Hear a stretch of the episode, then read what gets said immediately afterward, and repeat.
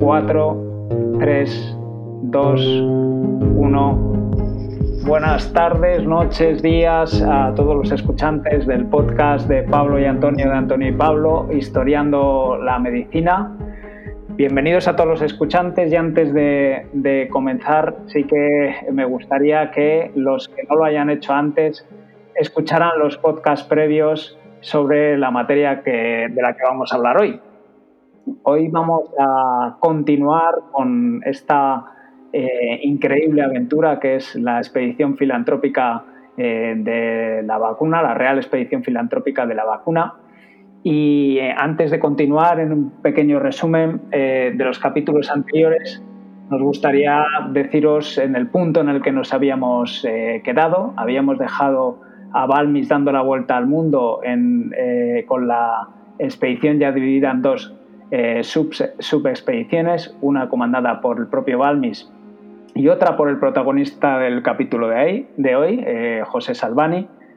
Una iría hacia México, eh, Cuba, México, Filipinas, etc. Y la otra, la que se denominó la expedición a la América Meridional, que es el objeto principal del capítulo de hoy. Se dividió esta, esta, la expedición en dos en, Caracas y se puede considerar que comienza esta eh, eh, subexpedición bajo mando de, Salvani el 8 de mayo de 1804 y eh, se divide en Caracas y tiene como primer objetivo el llegar a Cartagena de Indias. antes de continuar y brevemente describir quiénes eran los que constituían esta, esta subexpedición. Eh, el propio Salvani eh, había sido nombrado director de la misma. Después estaría como ayudante Manuel Julián Grajales, eh, como practicante Rafael Lozano y como enfermero Basilio Bolaños. A estos cuatro les acompañarían cuatro niños y por lo tanto estaría constituida esta subexpedición por ocho personas. Y a partir de aquí comenzamos, ya digo, en mayo de 1804. Eh, Pablo, buenas noches. Eh, aquí, aquí comienza la aventura, quizás una de las aventuras más interesantes y más eh, inquietantes de, nuestra historia reciente. Hola Antonio y saludos a todos nuestros escuchantes. En primer lugar, queremos expresar nuestro agradecimiento porque sigáis y continuáis con nosotros historiando la medicina.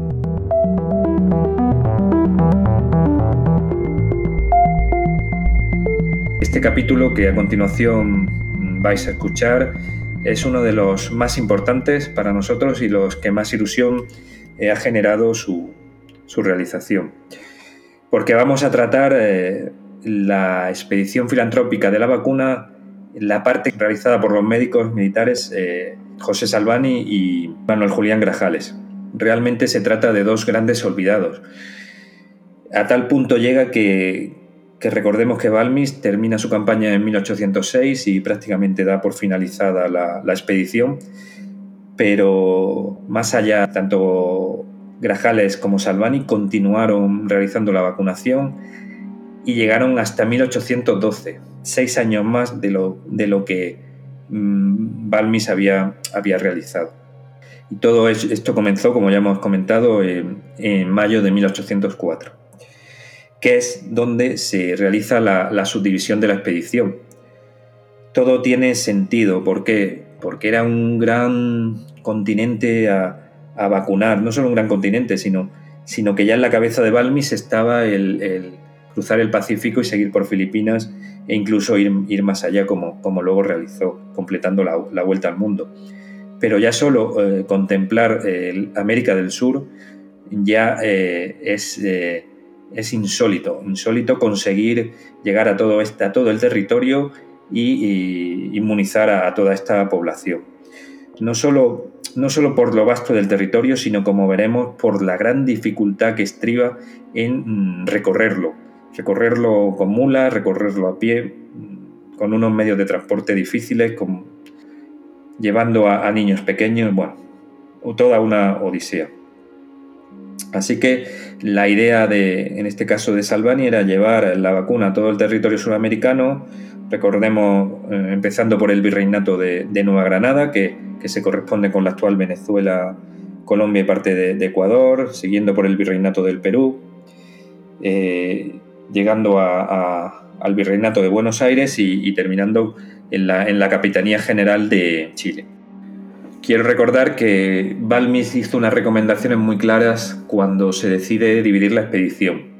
En primer lugar, señala que deben permanecer siempre juntos. En segundo lugar, eh, a toda costa conservar el fluido vacunal, ya sea principalmente en, las pústulas de los brazos de los niños, pero si no entre cristales, el, el pus. Eh, recomendaba vacunar primero siempre a los niños más robustos que a los de constitución más débil debido a, su mayor capacidad de, de, resistencia y sobre todo crear un sistema que perdurara en el tiempo como se trataba de las juntas de, vacunación, las juntas centrales en las principales capitales, juntas subalternas en otras provincias. Y sobre todo, pues característico de esta gran organización que tenía la expedición era dejar acta, dejar constancia escrita de todas las operaciones y todas las vacunaciones como así se realizó.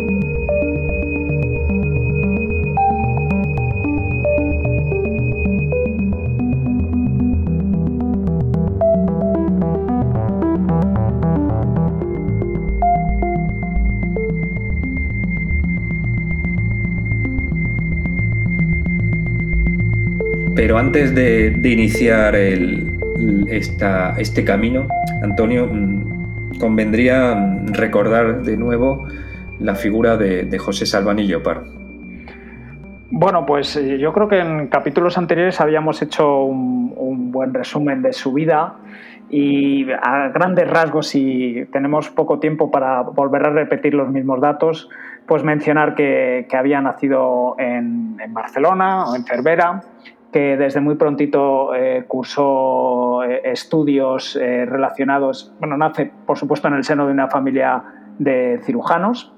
Desde muy temprano cursa los estudios y, desde, desde, el inicio de su vida muestra interés por seguir el oficio de sus, de sus, de sus antecesores y va a ingresar pronto en el Colegio de Cirugía de perdón, en el Hospital eh, eh, Militar de, Barcelona.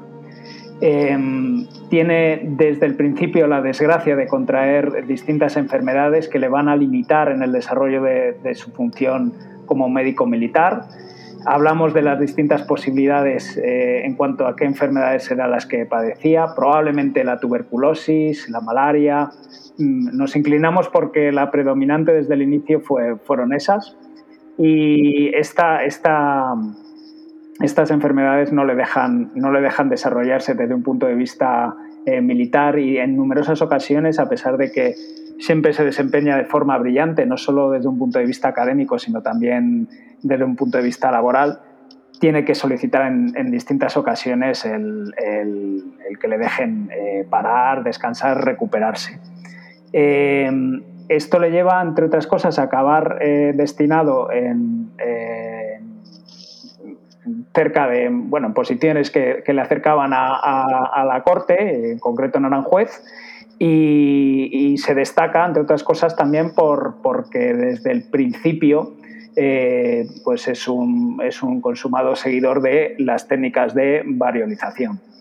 Y esto eh, es lo que le hace ser elegido mm, para formar parte de la expedición de, de Balmis. Así en resumen, Pablo, ¿alguna otra cosa así a destacar?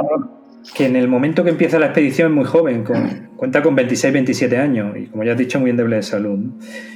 Esto todavía más mm, pone en valor lo que consiguió. Estando enfermo, estando debilitado, sin embargo es capaz de, de recorrer casi todo un continente con gracias a su gran espíritu y llevar, llevar la vacuna. Como ya dijiste, malaria, tuberculosis desde el principio prácticamente y en tierra americana, pues como ya no adelantamos, pero perdía la visión de un ojo, se fracturaba un brazo, e incluso eh, contraería la, la, difteria o el garrotillo, como, como se llamaba. Y creo que surgen, como ya vimos en el capítulo inicial, pero recordar que existen muchas contradicciones, como ya he dicho en este personaje. Y al contrario que Balmis no aspiraba tanto a la gloria. Él quería realizar su vida como médico militar, eh, prestando un servicio, en este caso a la humanidad, pero pensaba que en, territorio americano iba a encontrar un clima mm, más favorable que incluso en la península. Pero veremos que sucede eh, todo lo contrario, ¿no? porque la expedición se convierte en toda una, una travesía por todo el continente. Hay que decir que su abnegación desde el silencio, la persistencia psíquica frente al infortunio, le lleva siempre a cumplir su deber eh, en pos del bien común, el pos de, en este caso, como era llevarla a prevenir de la viruela y eliminar los brotes que se iban produciendo aquí en América del Sur. Nuestra intención es traerlo al presente y que sirva de ejemplo, a pesar de lo que injustamente ha sido olvidado y escasamente tratado por la historia. Eh, incluso denostado por su propio jefe, Palmis, eh, como, ya, como ya veremos, en algún escrito que, hacen, que hace referente en sus calificaciones si en algún, en algún personaje nos vemos reflejado, pues me gustaría que fuera eh, José Salvani y Opar. Sí, solo eh, eh, hay una, una, referencia de uno de los artículos que hemos tenido la opción de, leer que comienza diciendo que en, en, relación con Balmis, y leo textualmente, se desarrolla un atractivo juego de contraste dignos de una ficción literaria o cinematográfica. Dice, Balmis, un hombre maduro frente a otro más joven, un famoso frente a un olvidado, el que vuelve al, que, frente al que nunca volvió, el duro y correoso frente al sensible y enfermizo, el enérgico y el apacible, el asentado en la corte de Madrid frente al de Barcelona. O sea, siempre se intenta eh, contraponer la figura de uno con respecto al otro, que ya sabemos que en la vida no hay blancos y negros, sino que casi todo suele ser gris y hay algunas veces que no es tan apacible como más adelante veremos, pero, pero bueno, eh, esa, esa, esa, diferencia del uno con respecto al otro es, es digna de destacar, es, es importante.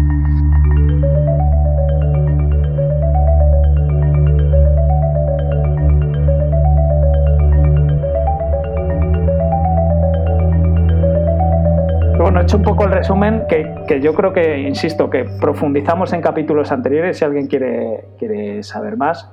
Pues yo creo que ya, si quieres, nos metemos directamente. Pero antes de proseguir, me gustaría hacer un, análisis de la situación sanitaria del nuevo continente, eh, una especie de informe de inteligencia sanitaria. Y ya que estamos historiando la medicina, es, eh, es de, sumo interés. Así que vamos a hacer un, un ejercicio de imaginación y, vamos a, introducirnos en el nuevo continente y vamos a, hacer frente a todos los peligros que, encontraban los nuevos visitantes. Y en aquel periodo no es que Europa fuera una balsa de aceite, pero, pero eh, América eh, estaba plagada de amenazas. Nada más llegar a el viajero pues sufría un duro proceso de adaptación con cuadros diarreicos y febriles extenuantes eh, empeoraba notablemente su salud y aumentaba su debilidad. Y, no, solo, no solo por cuadro de, enfermedad, sino que tenía que hacer frente a un, clima extremo. Eh, así, al llegar a la zona del Caribe, como es el caso de, esta expedición, eh, el calor y la humedad eran, eran desesperantes. así que no es solo hacer frente a la orografía, sino también hacer frente al clima, hacer frente a las enfermedades. Bueno, por poner un ejemplo, en, Cartagena de India, que es una de las escalas de Salvani, eh, las misas las tenían que celebrar de madrugada, debido al calor que, había y la humedad durante el día. Por otra parte, había una fauna poblada de animales peligrosos, que eran desde, buitres en las ciudades hasta jaguares, serpientes eh, en la jungla y terribles caimanes en las zonas en la zona húmedas de, ríos y de lagos. Y cuando te picaba una serpiente, prácticamente el único recurso era, ir a un, chamán. Y, no podemos olvidar la amenaza terrible de los mosquitos que atacaban en nubes, aquellos que, llamados zancudos, o, estos pequeñitos que llamaban jejenes, que son una especie de tamaño casi de la punta de un alfiler, pero que, que acechan en enjambres, un poquito peludos, y, pican incluso a, través de la ropa, no había forma de, protegerse. Eh, bueno, recordar que los mosquitos pues transmiten la malaria. Malaria Eh, o paludismo existía en Europa en ese momento, pero allí evidentemente también era, era otro riesgo a, considerar. O, estos, los, insectos llamados cortavenas o, los flebotomos, estos pequeñas moscas que también picaban y, aún hoy en día transmiten la, leishmania, también presentes aquí en, Europa. No podemos olvidar tampoco los chinches que se encontraban en las, eh, habitaban sobre todo en los techos de paja o en, los colchones y, transmiten otro parásito que es un, tripanosoma que ocasiona la, enfermedad cardíaca como, como el Chagas. Y, pero ahí, ahí no paramos, ahí tenemos ahí los comegenes, que, que eran unas termitas también de una voracidad impresionante que, que, no solo se comían la madera, sino también los, los enseres de, los, de, los, de todos los, habitantes de la zona. En fin, hemos visto muchas enfermedades. No me, me gustaría, aparte de, como ya he comentado, la malaria o, o la leishmania o, esta enfermedad de diarreicas, pues eh, recordar que que también era, era, estaba presente la, fiebre amarilla, también transmitida por, por mosquitos, y, era especial preocupación, era lo que se conocía allí como el vómito negro. Esta enfermedad pues, pues provocaba un, problema sobre todo y un daño al hígado y al riñón. Al afectar al hígado afectaba la coagulación y de ahí que, a veces vomitaran un contenido sanguinolento y, tenía un aspecto debido a la oxidación de, de la sangre de, color negro en ocasiones. Aparte, pues eh, provocaba una fiebre y una coloración amarillenta en los pacientes afectados de, fiebre amarilla. Eh, otra enfermedad común era el tifo exantemático, que provoca también unos cuadros febriles con manchas rojizas en la piel y, que si el paciente en los 7 o 10 primeros días no mejoraba podía ocasionar incluso la muerte. Esta era transmitida por, por, piojos que transmiten una bacteria. No, olvidarme tampoco de la difteria, que es una de las enfermedades que va a aparecer el, personaje José Salvani, eh, conocida como garrotillo en, aquel, en, aquel, en aquella época. Y se caracterizaba porque afectaba sobre todo a niños, eh, eh, sobre todo por una afectación respiratoria con una típica tos perruna y con fiebre pero ocasionaba unas membranas que se adherían a, las mucosas respiratorias y que incluso podían llegar a, provocar un ahogamiento parecido a lo que ocasionaba el garrotevil, que era una forma de, muerte de, en aquel de, pena de muerte, ¿no? por eso se, le conoce como, como garrotillo. Y, por último, pues mm, la tuberculosis que estaba presente no solo en América, sino también en Europa y que fue una, una, gran, una gran epidemia, una gran, se convirtió casi en endémico y, afectó desde el siglo XVIII hasta la actualidad, sigue afectando e incluso ahora hay cepas resistentes. Eh, ocasionaba lo que se conocía como la tisis, que con un, con un progresivo debilitamiento de la, de la, persona y pérdida de peso y ese aspecto un poco eh, cansado y pálido y, débil del, paciente. La tuberculosis, como sabemos, pues es una enfermedad mm, respiratoria. Pero no quiero que nos desviemos del, tema objeto de, este programa, Antonio. Sí, pero haces muy bien en, hacer una descripción de, cuál es la cuál era la situación, porque a veces tendemos a mitificar y nos imaginamos el nuevo mundo como que se pasa de, de la península, un sitio maravilloso, y la verdad es que eh, aquella gente que decidía irse de España tenía que estar realmente mal porque tanto las condiciones de salubridad como eh, las condiciones económicas y en general el cambio brutal al que se veían sometidos era eh, muy pocos lograban sobrevivir, no solo desde un punto de vista médico. Pero bueno, dejamos esto aparte un poco y vamos a comenzar ya con lo que es la, la expedición en sí misma.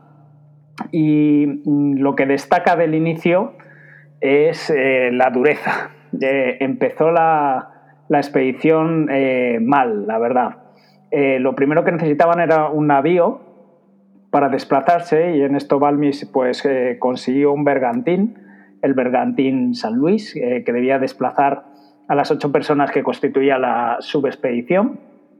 Y pues nada más partir de, Caracas en dirección a Cartagena, eh, tenían que entrar en el río Magdalena y en las bocas del río Magdalena está escrito que el día 13 de mayo de 1804, en concreto además citan la hora a las 0004, eh, pues eh, el, barco encalla y, se tienen que desembarcar de forma precipitada eh, a Barlovento de, Cartagena de Indias en una playa totalmente desierta.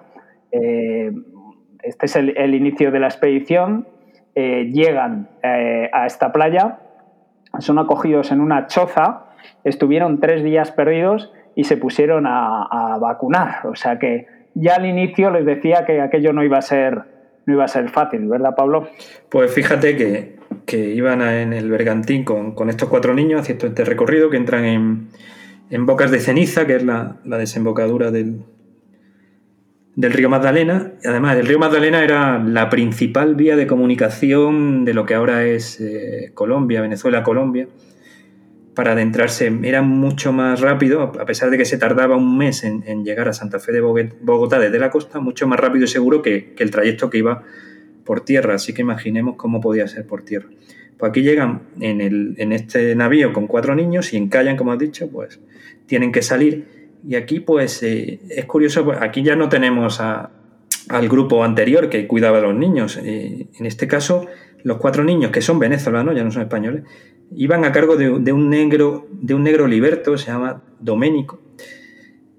Y eh, este eh, describe alguna crónica que saca a los niños en unos eh, corchos flotantes.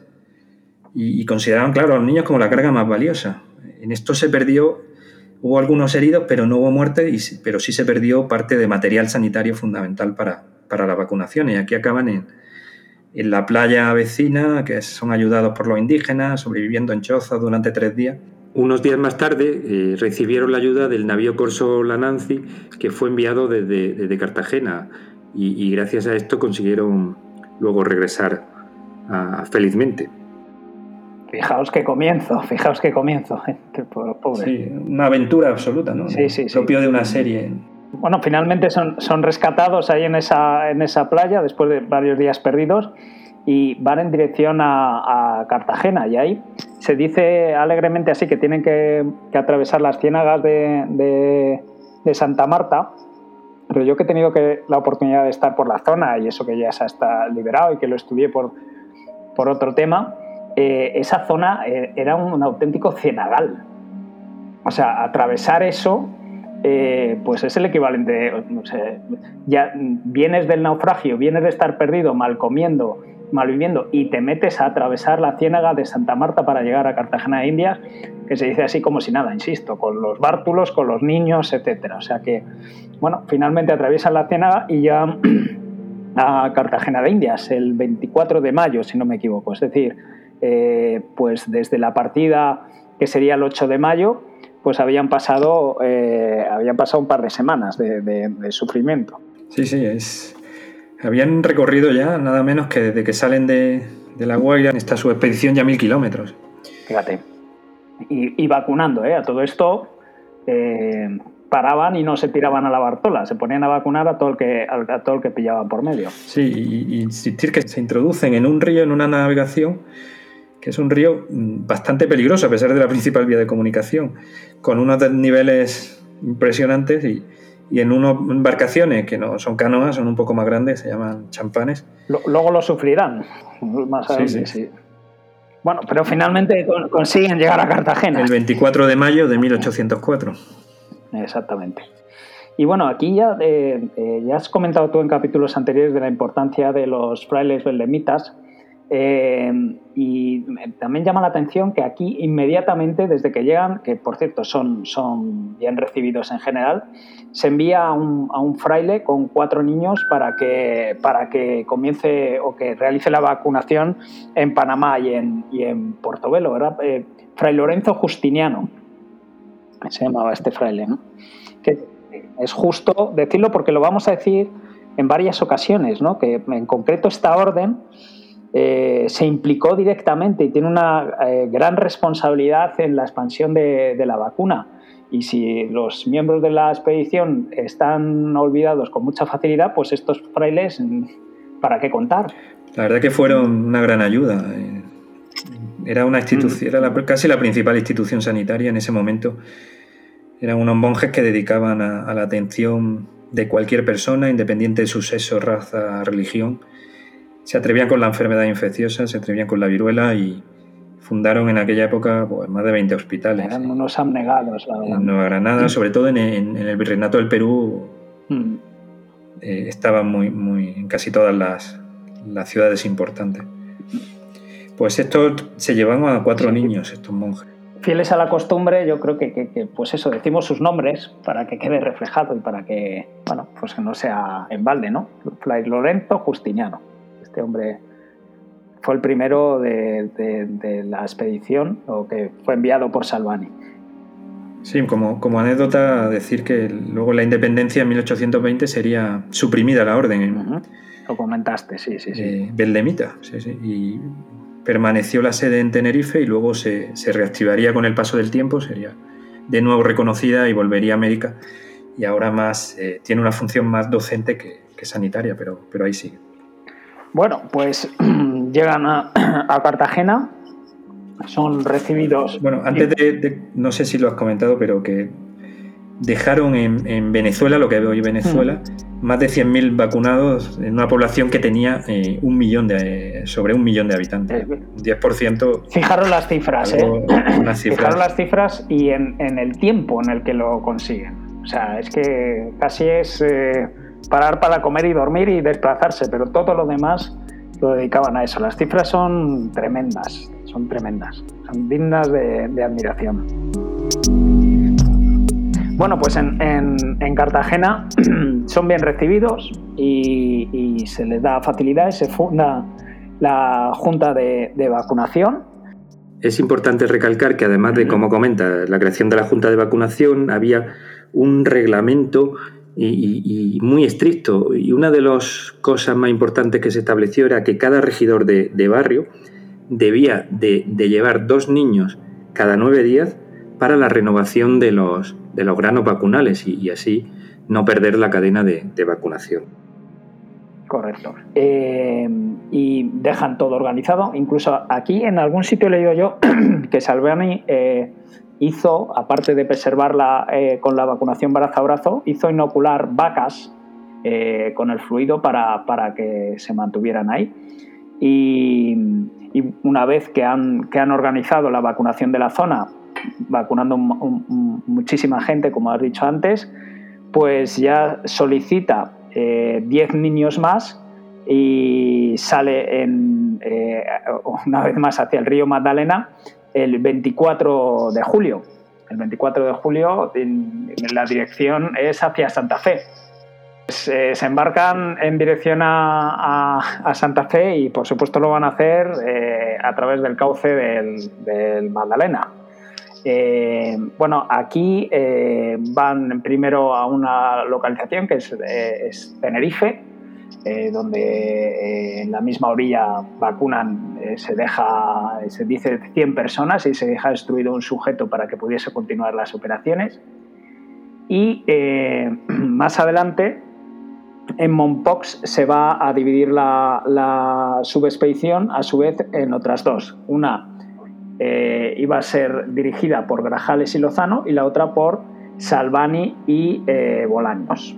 Habían recorrido ya 500 kilómetros por el, por el Magdalena y deciden separarse, algo que va a ser una constante en esta subexpedición Salvani. Salvani y Grajales eh, comandarán dos equipos y de esa manera pues aumentará la posibilidad de, de aumentar el territorio a vacunar. Así, mientras Salvani sigue sigue su recorrido por el, por el río, eh, Grajales junto con Lozano emprenden una, ruta circular que le llevará por la zona oriental de, lo que es actualmente Colombia, eh, vacunando por el valle del Cucutá, Pamplona, Vélez, y de nuevo regresan, porque la, división mm, se produce exactamente en, Ocaña, muy cerca de, muy cerca de, de Monpox. Así que eh, en ese momento ya van separados Albani y Bolaños eh, respecto a Grajales y Lozano. Así como, como he dicho, Salvani sigue por el río, sigue ascendiendo el río en dirección sur. y eh, llegará a la localidad de, Henares. Este es un punto importante mm, de, donde hacen escala, donde eh, van a recibir una comitiva de Medellín. Esta comitiva mm, procede de la preocupación que existe en Medellín de que llegara eh, la vacuna en buen estado. Así que mm, mandan una comitiva compuesta por, por ocho personas, seis hombres, seis adultos y dos niños, eh, con la intención de eh, evitar que los expedicionarios tuvieran que ir hasta, hasta Medellín. Recordamos que Medellín se sitúa al oeste de, del río Magdalena, a unos 50 kilómetros. Esto se realizó gracias al, al, industrial eh, español Juan de Carrasquilla, que consiguió convencer al, gobernador de Medellín y de esa manera pues, pues llegó el fluido vacunal a, a, la población de Medellín. Bien, mm, llegarían después a Honda y termina ahí el tránsito fluvial.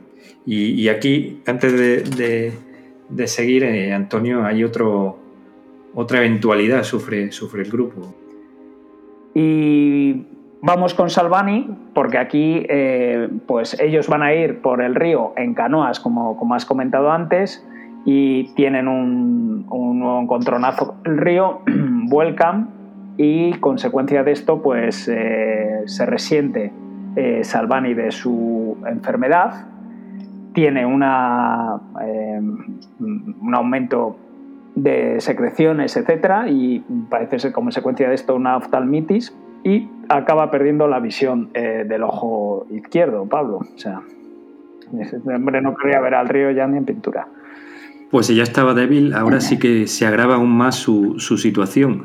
La pérdida o la merma de, un sentido como es la vista, eh, pérdida de la visión total de un ojo, presumiblemente fue por, una infección que se, que se extendió, una, una panoftalmitis.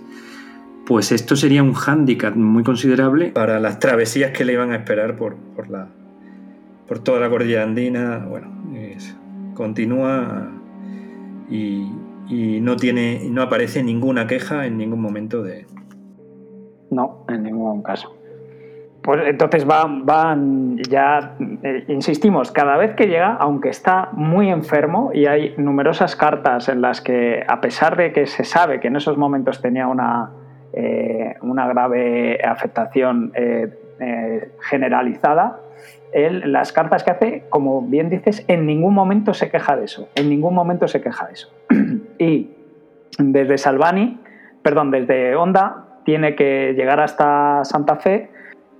Pero vamos a hacer un, alto en Honda obligado por el agravamiento de, los procesos eh, eh, enfermizos que, padecía Salvani.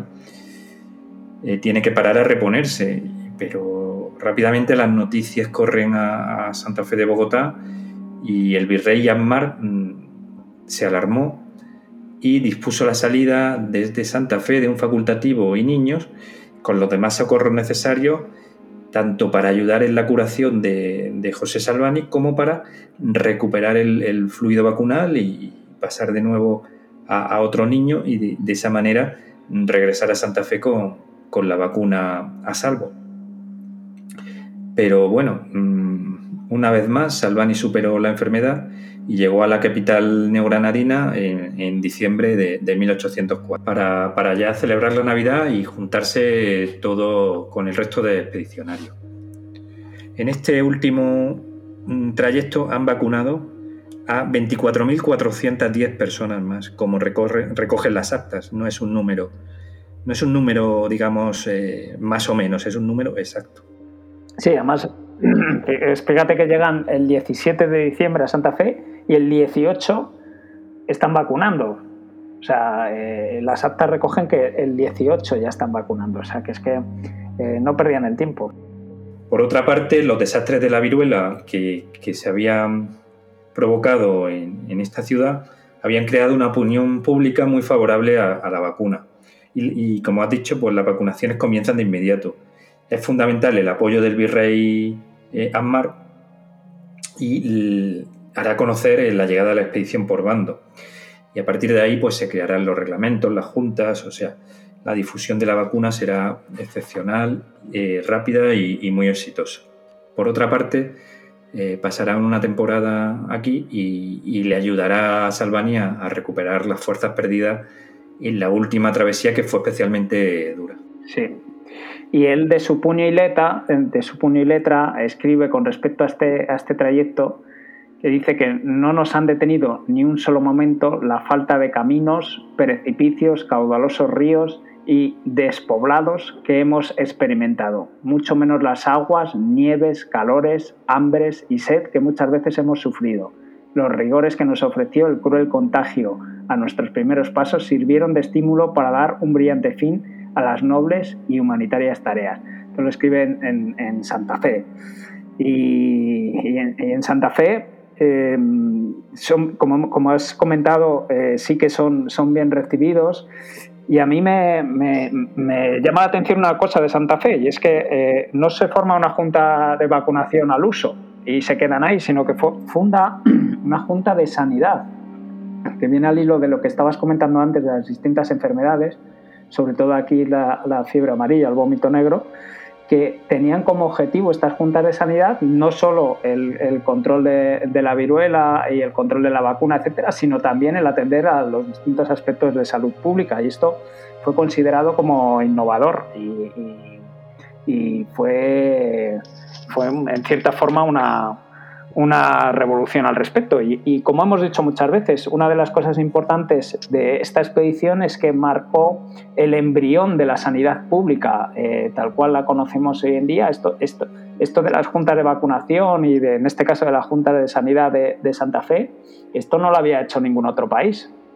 Esto era la primera vez que se hacía con un control exhaustivo, que las actas, como tú dices, es hasta, hasta el último número. O sea, se, se no solo las actas de, vacunación, hasta el dinero que, se gastaban, y todo eso está por escrito a pesar de lo que se ha perdido con, los años. ¿no? Y es el embrión de una sanidad pública y, se hace en, esto, en estos tiempos, en sitios tan alejados de, nuestro país. ¿no? Y esto aún tiene más valor en un momento de crisis donde eh, estábamos en guerra con Inglaterra, que después viene la invasión francesa, y, este espíritu filantrópico propio de la ilustración que se han atribuido a otros, pues, pues no es cierto. ¿no? Esas ideas estaban presentes en, dentro del Imperio Español y en particular en, unos médicos militares, lo cual es eh, otro argumento en contra de, la leyenda negra que, nos acecha continuamente. Y hacen ahí, ahí perdona, 56.327 vacunaciones en, en Santa Fe. 56.327. Eh, bueno, en, esos días que estuvieron. Eh, eh, esto también fue, gracias al virrey Amar, también le, favoreció mucho. incluso le, llegó a ofrecer un hospital para, para, instaurar allí la Junta y las vacunaciones, pero hasta ahora la filosofía en, aquella, en, en, aquel tiempo los hospitales no eran centros de sanación, más bien eran centros de enfermedad y muerte. Era donde se cuidaba a los enfermos, sí, pero pocos se reponían, eran enfermos muy graves realmente. No quería asociar la curación y la prevención de, una, de, la, viruela, no la quería asociar a, una, enfermedades y, a la muerte, por eso rechaza y, se utilizan otro, otro edificio más público para, para convertirlo en junta. La gente no, no, no, quería, no quería ir a los hospitales porque los, lo asociaban a muerte. Entonces decía, si lo ponemos en un hospital, la gente no va a querer venir. Y hay que alejarlo. Y eso lo, llevaron a rajatabla desde el principio. Siempre se les ofrecía a los hospitales y ellos siempre decían que no, que tenía que ser en, edificios distintos. En este caso era el Hospital de San Juan de Dios, era el mejor hospital que había, pero, pero no, prefirieron otro, otra sede. Bueno, en Santa Fe, eh, en Santa Fe eh, aparte de la Junta de Sanidad, eh, lo, que has comentado antes también, para mí es importante que ahí es donde conoce a Celestino Mutis, al gran Celestino Mutis. Y, Efectivamente, además que es alojado en casa de, su amigo, de Celestino Mutis. Sí, que, pero bueno, hacen amistad y, y son dos personas inquietos y, de hecho, en 1782 el propio eh, eh, Mutis eh, había revisado un texto que era el método general para combatir la viruela, o sea que, que estaba también al día, al día de todo esto.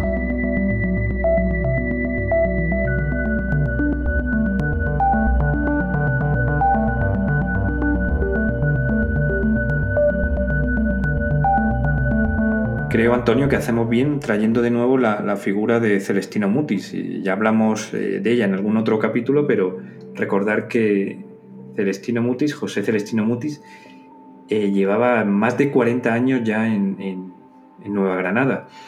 Podemos considerarlo como un gran científico, sobre todo botánico y médico, y, sin duda alguna fue el más importante iniciador del conocimiento científico en el Nuevo Mundo realizó la, Real Expedición Botánica y entre sus, eh, sus, aportaciones fue encontrar la quina en el árbol de la quina en, Nueva Granada y, clasificarlo y enviar muestras de quina, que ya sabéis que se, era, fue el primer tratamiento contra, contra la malaria y las, las envió a, Europa.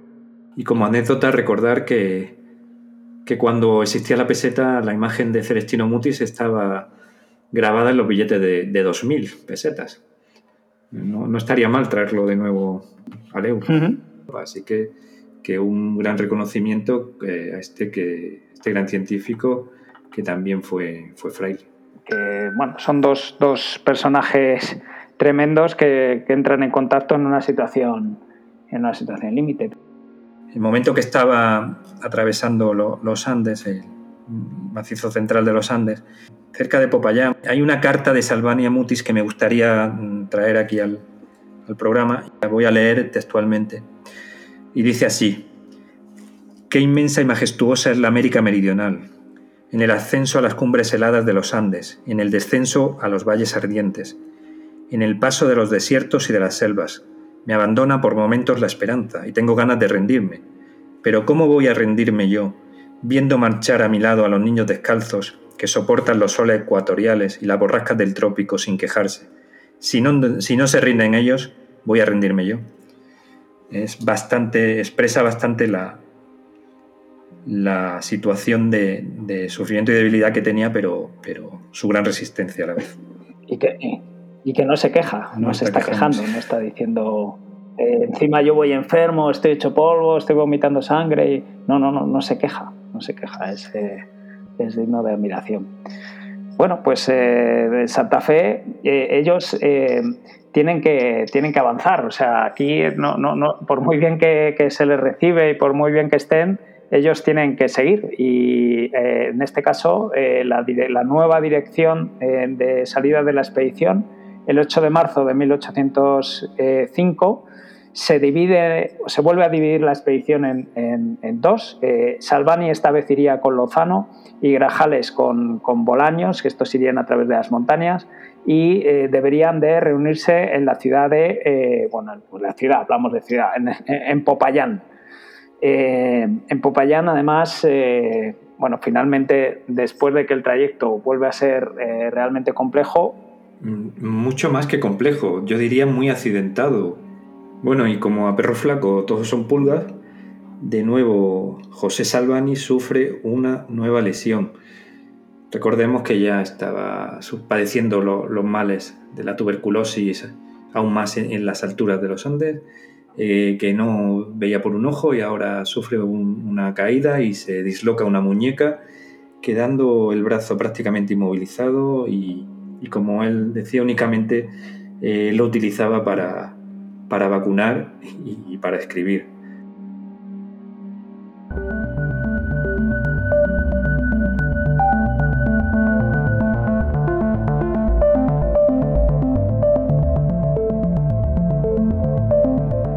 Se, vuelven a unir, ¿no? El 27 de mayo. Efectivamente, el, 27 eh, de mayo de 1805 mm, se reúne y, de nuevo Salvania aquí eh, está enfermo como describían en ese momento, decían tenía enfermedad en sus ojos y, continua efusión de sangre por la boca. La sangre, como ya sabéis, la hemoptisis, que es la tos con el, esputo con contenido, el, escupir con contenido hemorrágico, es el propio de la tuberculosis.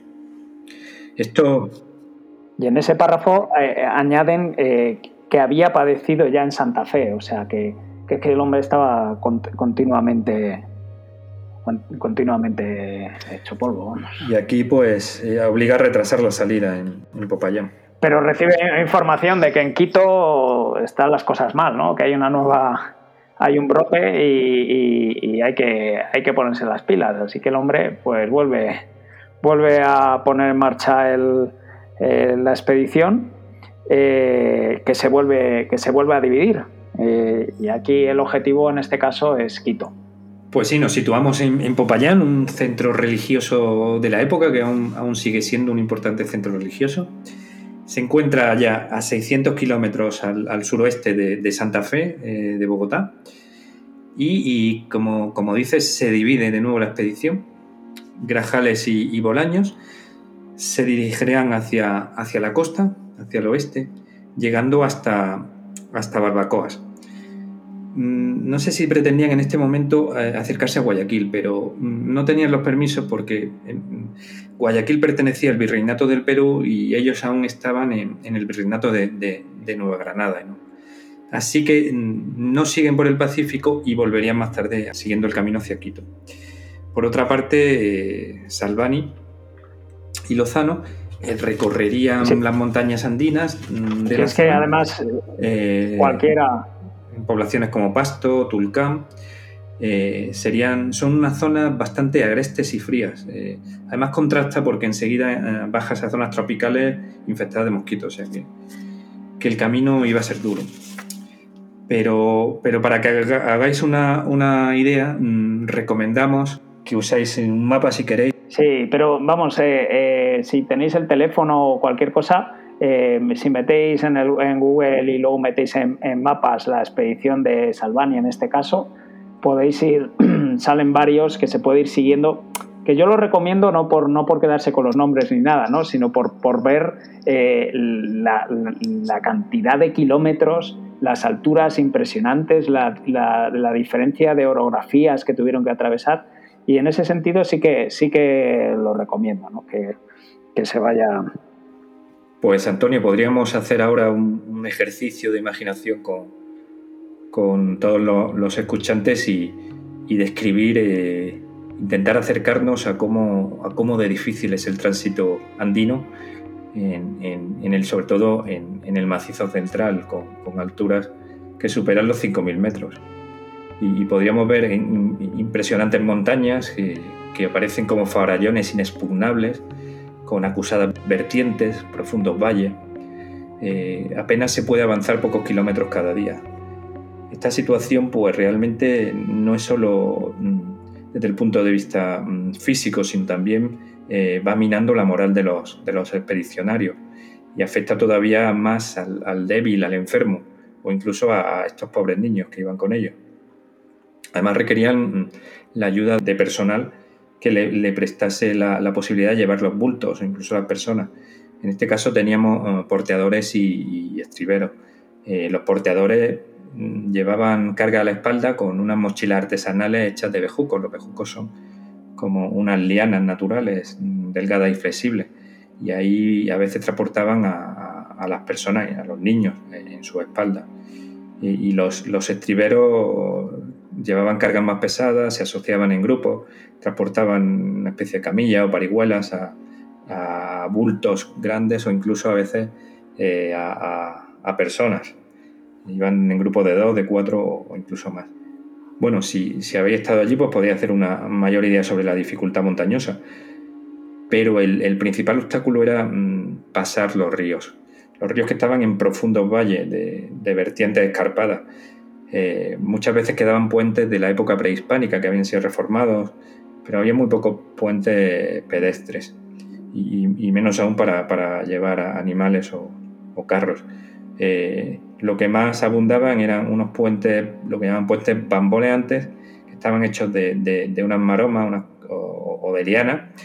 Tenían unos sistemas de, tirolina donde subían una especie de vagones o tarabitas eh, donde metían a la gente como, como si los meten en un zurrón y, lo cuelgas del vacío y de ahí tenían que pasar al otro lado.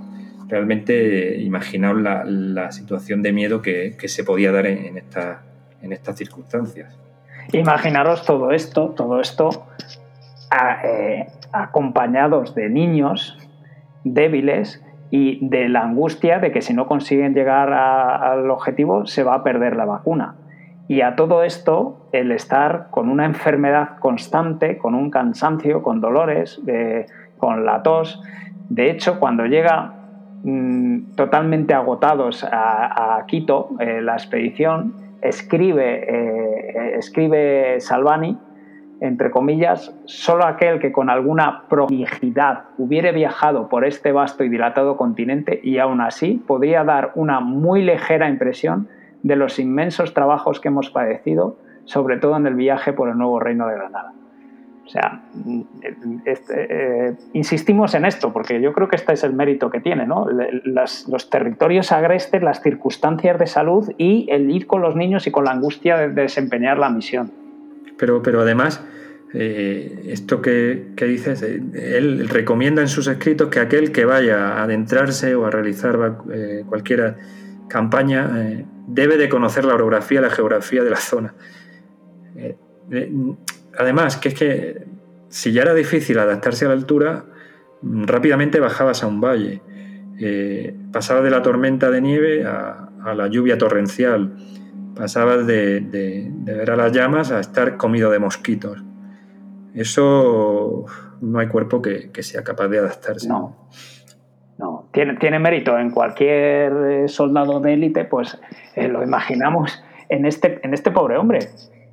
Es que este hombre estaba para estar ingresado en un hospital con un suero y estaba metido en los Andes para arriba y para abajo, sangrando desde Santa Fe eh, cada vez que tosía y, sin un ojo. Eh, es, que, es que este hombre, yo, la verdad es que es un auténtico héroe. O sea, es que no, no, se, no, se me ocurre otro calificativo, ¿no? Para, para eh, una persona que es capaz de, superar todo, todas estas eh, condicionantes y eh, con, un solo objetivo, que es cumplir una misión y que es una misión con un, con un fin tan, tan noble, es que mm, pues no, se me ocurre otra, otro calificativo para, este, para esta persona, la verdad. Todos tienen mérito, pero claro, es que él, lo dirigía y encima iba unas condiciones que hacen que, pues, que sea más meritorio, si cabe. ¿no? Pues sí, continuamos a, otro capítulo de, esta miniserie que estamos haciendo, ¿no? Sí. Porque, eh, y es cuando, cuando llega a Quito, el, que sucede el 16 de julio de 1805. Ahí está, es bien recibido también en, en, Quito. Sí, consigue restaurar parcialmente su salud y, continúa la campaña contando, en este caso por lo menos, con, el apoyo de las autoridades locales. ¿Y qué es lo que, lo que sucede allí? Es, vamos a, contar en, este capítulo. Sí, a, modo anecdótico, pues sí, todo va fenomenal, eh, pero bueno, eh, eh, lo que le ocurre a, este pobre hombre, que ya encima bastante tenía con sus problemas médicos, etcétera, que el, pobre pues sufre, sufre un robo. Además, un robo no de, cualquier cosa, ¿no? Entre, entre otras que describe perfectamente porque el robo acaba conllevando un juicio, etcétera, eh, le roban ni más ni menos que 100 pesos fuertes y parte de su equipaje. ¿no? Eh, eh, es engañado, básicamente es engañado por, mm, unos personajes que se hacen pasar como que eran sujetos de toda confianza y que estaban destinados al servicio de, su persona. incluso da el nombre de quién es la persona que le roba, que es Ramón Chavarría, y, bueno, pues eh, todo, todo, esto, perdona, claro, lo, lo, detalla mucho y está en la, en la, carta, etcétera, porque para que no pensaran que se lo había quedado él. Porque aquí hasta el último peso y hasta el último real se contabilizaba. Entonces, si él, si no justificaba dónde estaban esos 100 pesos, iba a tener un 100 pesos fuertes, iba a tener un problema grave. Entonces, él da todo lujo de detalles, nombres, etcétera, de, de, de quién la había robado, cómo, etcétera. A este, este debía ser un timador profesional porque, porque nada más conocerlo lo recibe con la expresión que a él le podrían confiar oro en polvo, que no iba a tener ningún problema. Oro en polvo. Sí, sí, sí. No, le, la verdad es que al pobre le, le, engañan y no solo, no solo le roban los, los 100 pesos en dos cartuchos, sino que le roban eh, medias de seda de algodón finas, calcetas de hilo fino, panuelos de cuello, calzones de mahón, de Marsella, pantalones de lo mismo, sábanas mías y de la Real Expedición, manteles, servilletas y también de la expedición y dos cadenas de reloj de oro. Él, yo creo que especifica para decir, oiga, que esto me lo han robado. que no me lo he quedado yo, que, y, estuvieron ahí varios meses porque el juicio, o, sea, hubo un juicio y siguió todo para adelante. Entonces eso está muy bien, muy bien documentado.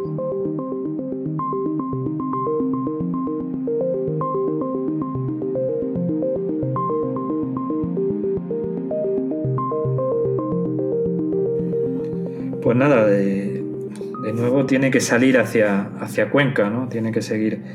Porque en, estas, no, es que solo eh, realizaran vacunaciones de cara a prevenir la, enfermedad, la viruela, sino que en aquellas poblaciones donde había un brote activo, eran capaces de, frenar ese brote vacunando a la población sana, lo cual, lo cual es casi más importante, pues que eran los, eran los próximos que se iban a, contagiar.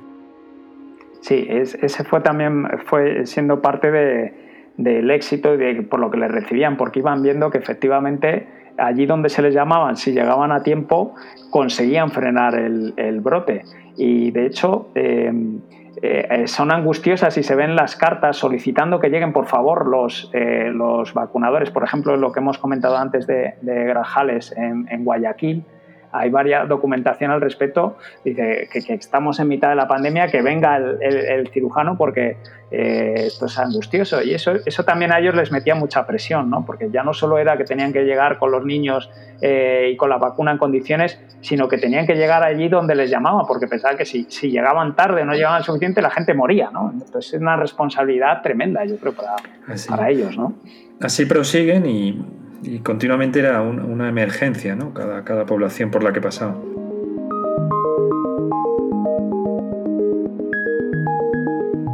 Conviene que, que, antes de continuar hagamos un pequeño alto para resumir eh, someramente lo que, lo que ha realizado esta su expedición Salvani. Recordamos que Salvani junto con Grajales eh, se separan de, de Balmis en, en mayo de 1804 en Caracas eh, seguirían, iniciarían esta campaña por mar en el Bergantín San Luis hacia, hacia, desde Caracas hasta Cartagena. Recordamos que tienen un, naufragio durante este tránsito. Llegarían a Cartagena. Mm, en Cartagena, gracias a los berlemitas, eh, difundirían la vacuna hacia Centroamérica, hacia Panamá. Continuarían viaje, en este caso a través del río Magdalena, en dirección a Santa Fe de Bogotá. Aquí eh, Salvani continuaría por río, mientras que eh, todo, todo este tránsito, mientras que Grajales junto con Lozano, aparte del río Magdalena, también mm, recorrerían la zona oriental de lo que es actualmente eh, Colombia. Llegarían a Santa Fe de Bogotá en diciembre de 1804. Han pasado aproximadamente unos 7-8 meses desde que salieron esta expedición Salvani. Han vacunado más de 100.000 personas, han recorrido eh, aproximadamente unos 2.000 mm, o más kilómetros. Eh, bien, desde Santa Fe eh, la idea es continuar e introducirse ya en, Ecuador. Para ello seguirían por tierra atravesando los Andes. Recordemos que Continuamente hay separaciones, eh, en este caso Grajales junto con Bolaños y Salvani junto con Lozano. De esta manera mm, conseguirían también mm, aumentar el territorio a, vacunar y, duplicar la, cadena de vacunación. Así que desde Santa Fe mm, llegarán a Popayán. Y en todo este tránsito, a José Salvani, además de como ya sabíamos, eh, que padecía mm, malaria y tuberculosis, ha tenido la mala suerte de perder la visión en un ojo y, prácticamente la, funcionalidad en una de sus manos. Así que todo se vuelve un poquito más difícil si, si aún cabe. Una vez hecho este resumen, mm, hay que decir que Popayán marca un punto de división importante, puesto que mm, Grajales y Bolaños saldrían hacia la costa, hacia Barbacoas desde Popayán, vacunarían en esta zona de la costa del Pacífico, para luego volver a Quito. Pero cuando llegan a Quito resulta que Salvani ya había abandonado Quito hacía cuatro meses. De todas formas, mm, Salvani le había encomendado la misión de, realizar la campaña por toda la zona esta de, la costa. Y eh, una vez en Quito, tiene que llegar hasta, hasta Guayaquil. ¿Cómo llega hasta Guayaquil? La verdad es que es una parte difícil del viaje. ¿Por qué? Porque Guayaquil pertenece al Virreinato de Perú y no al Virreinato de Nueva Granada, y para obtener los permisos van a pasar meses. Y no es hasta final de enero de, 1806 cuando Manuel Grajales obtiene la autorización para marchar hacia esta zona. Así irían hacia, hacia esta zona y no solo fueron difícil eh, el trámite burocrático, sino también la odisea del viaje de, llevar, eh, de llevar la profilaxis de la viruela a, esta parte de, la costa de, de, América del Sur. Y, se van a encontrar varios problemas. Problemas de seguridad y problemas de alimentos. Los problemas de seguridad, mm, lo cual convierte todavía en, más audaz la, misión de Grajales, tiene que sortear a, los navíos ingleses, ya que en esta zona cercana a la costa de Guayaquil, en las islas de las Gorgonas, en el Cabo San Francisco, eh, abundaban estos navíos, y recordamos que estamos en guerra con Inglaterra, no solamente tiene que evitar a estos navíos, sino que eh, en algunas, en algunas zonas hace, eh, para recorrer el territorio tiene que introducirse en los ríos, como en el caso del río San Juan. Y consiguieron hacer frente a los a los asaltos de, los indios del, Darién y lo consiguieron con, éxito. Eh, iban en una situación también mm, bastante precaria, puesto que eh, hay zonas donde no consiguen alimentos suficientes y, únicamente se mantienen, como, como contaban las crónicas, eh, comiendo plátanos y, los peces que conseguían pescar, que eran bastante insípidos. Todo esto mm, recordamos que van acompañados de niños que llevan eh, las inoculaciones en sus brazos y que enferman, que tienen que cuidar. O sea que, que una vez más, eh, no solo Salvani tiene su merido, sino que aquí vemos a Grajales cómo, cómo consigue eh, evitar todos los peligros para, para llevar la, la vacuna a toda esta zona. Es decir, desde, desde, desde antes la, la, expedición está dividida en dos y ya no se van a volver a encontrar hasta, hasta, hasta Lima, porque Grajales llega cuatro meses después de que se haya ido, de que haya salido ya eh, Salvani.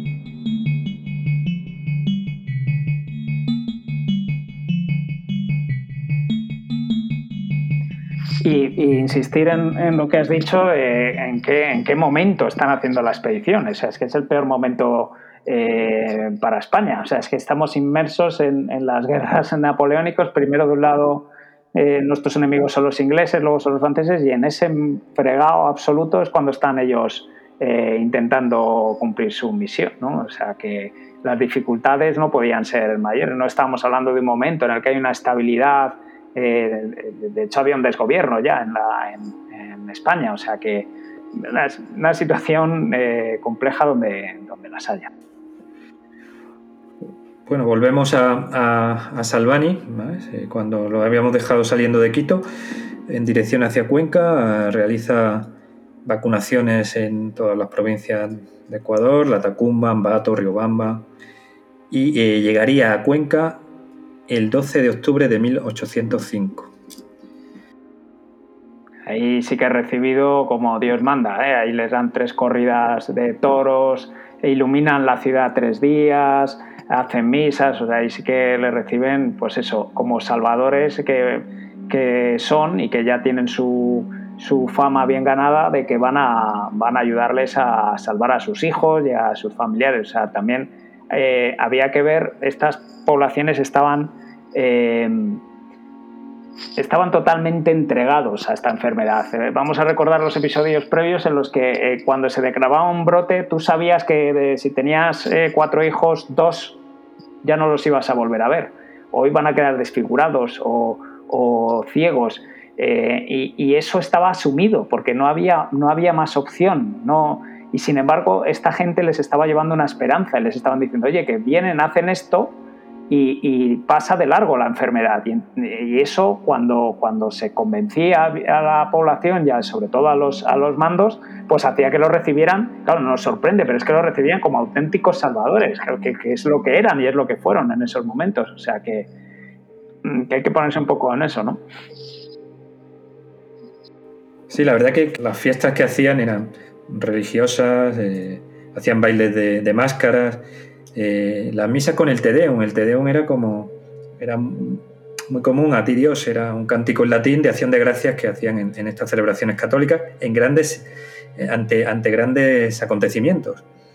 Pero bueno, eh, salían de misa y se ponían a vacunar en la, plaza de la catedral, ¿no? Como, como aquel día vacunaron a 700, ¿no? además de la fiesta, tres corridos de toros, etcétera vacunaron a 700 nada más. Es que no, no, no, no, no es anecdótico, o sea, es, es que era eso, por primera vez, por primera vez alguien les ofrecía de verdad la posibilidad de que si llegaba una epidemia sus hijos no murieran o quedaran desfigurados o ciegos. ¿no? Y ya eh, recordamos los episodios de, de, lo terrible que es esta enfermedad, de la angustia tan brutal que creaban la gente y estos les ofrecían la solución. Entonces, pues no me extraña que les dieran eh, misas, corridas de toros, bailes de máscara, lo que fuera. ¿no? Y, por lo menos en esos momentos ellos se debían de sentir eh, ya veremos que hay otros momentos próximos en los que no es así, pero por lo menos en aquellos momentos debía ser para ellos, después del tremendo esfuerzo que estaban haciendo, pues reconfortante, ¿no? De que, de que se les reconociera el, el trabajo que estaban haciendo.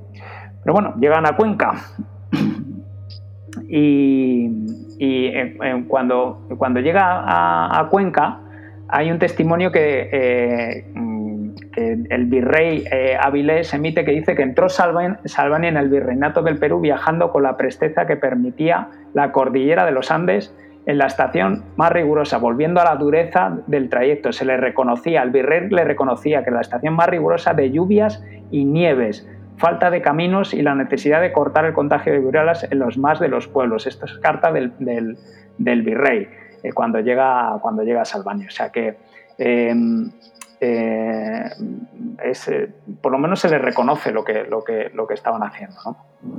Pero ellos tenían claro lo que realmente querían y con reconocimiento o sin él tenían que cumplir su misión. Su misión era un bien mayor, un bien mayor para la humanidad, no para ellos, porque ellos cada vez eh, se estaban consumiendo más.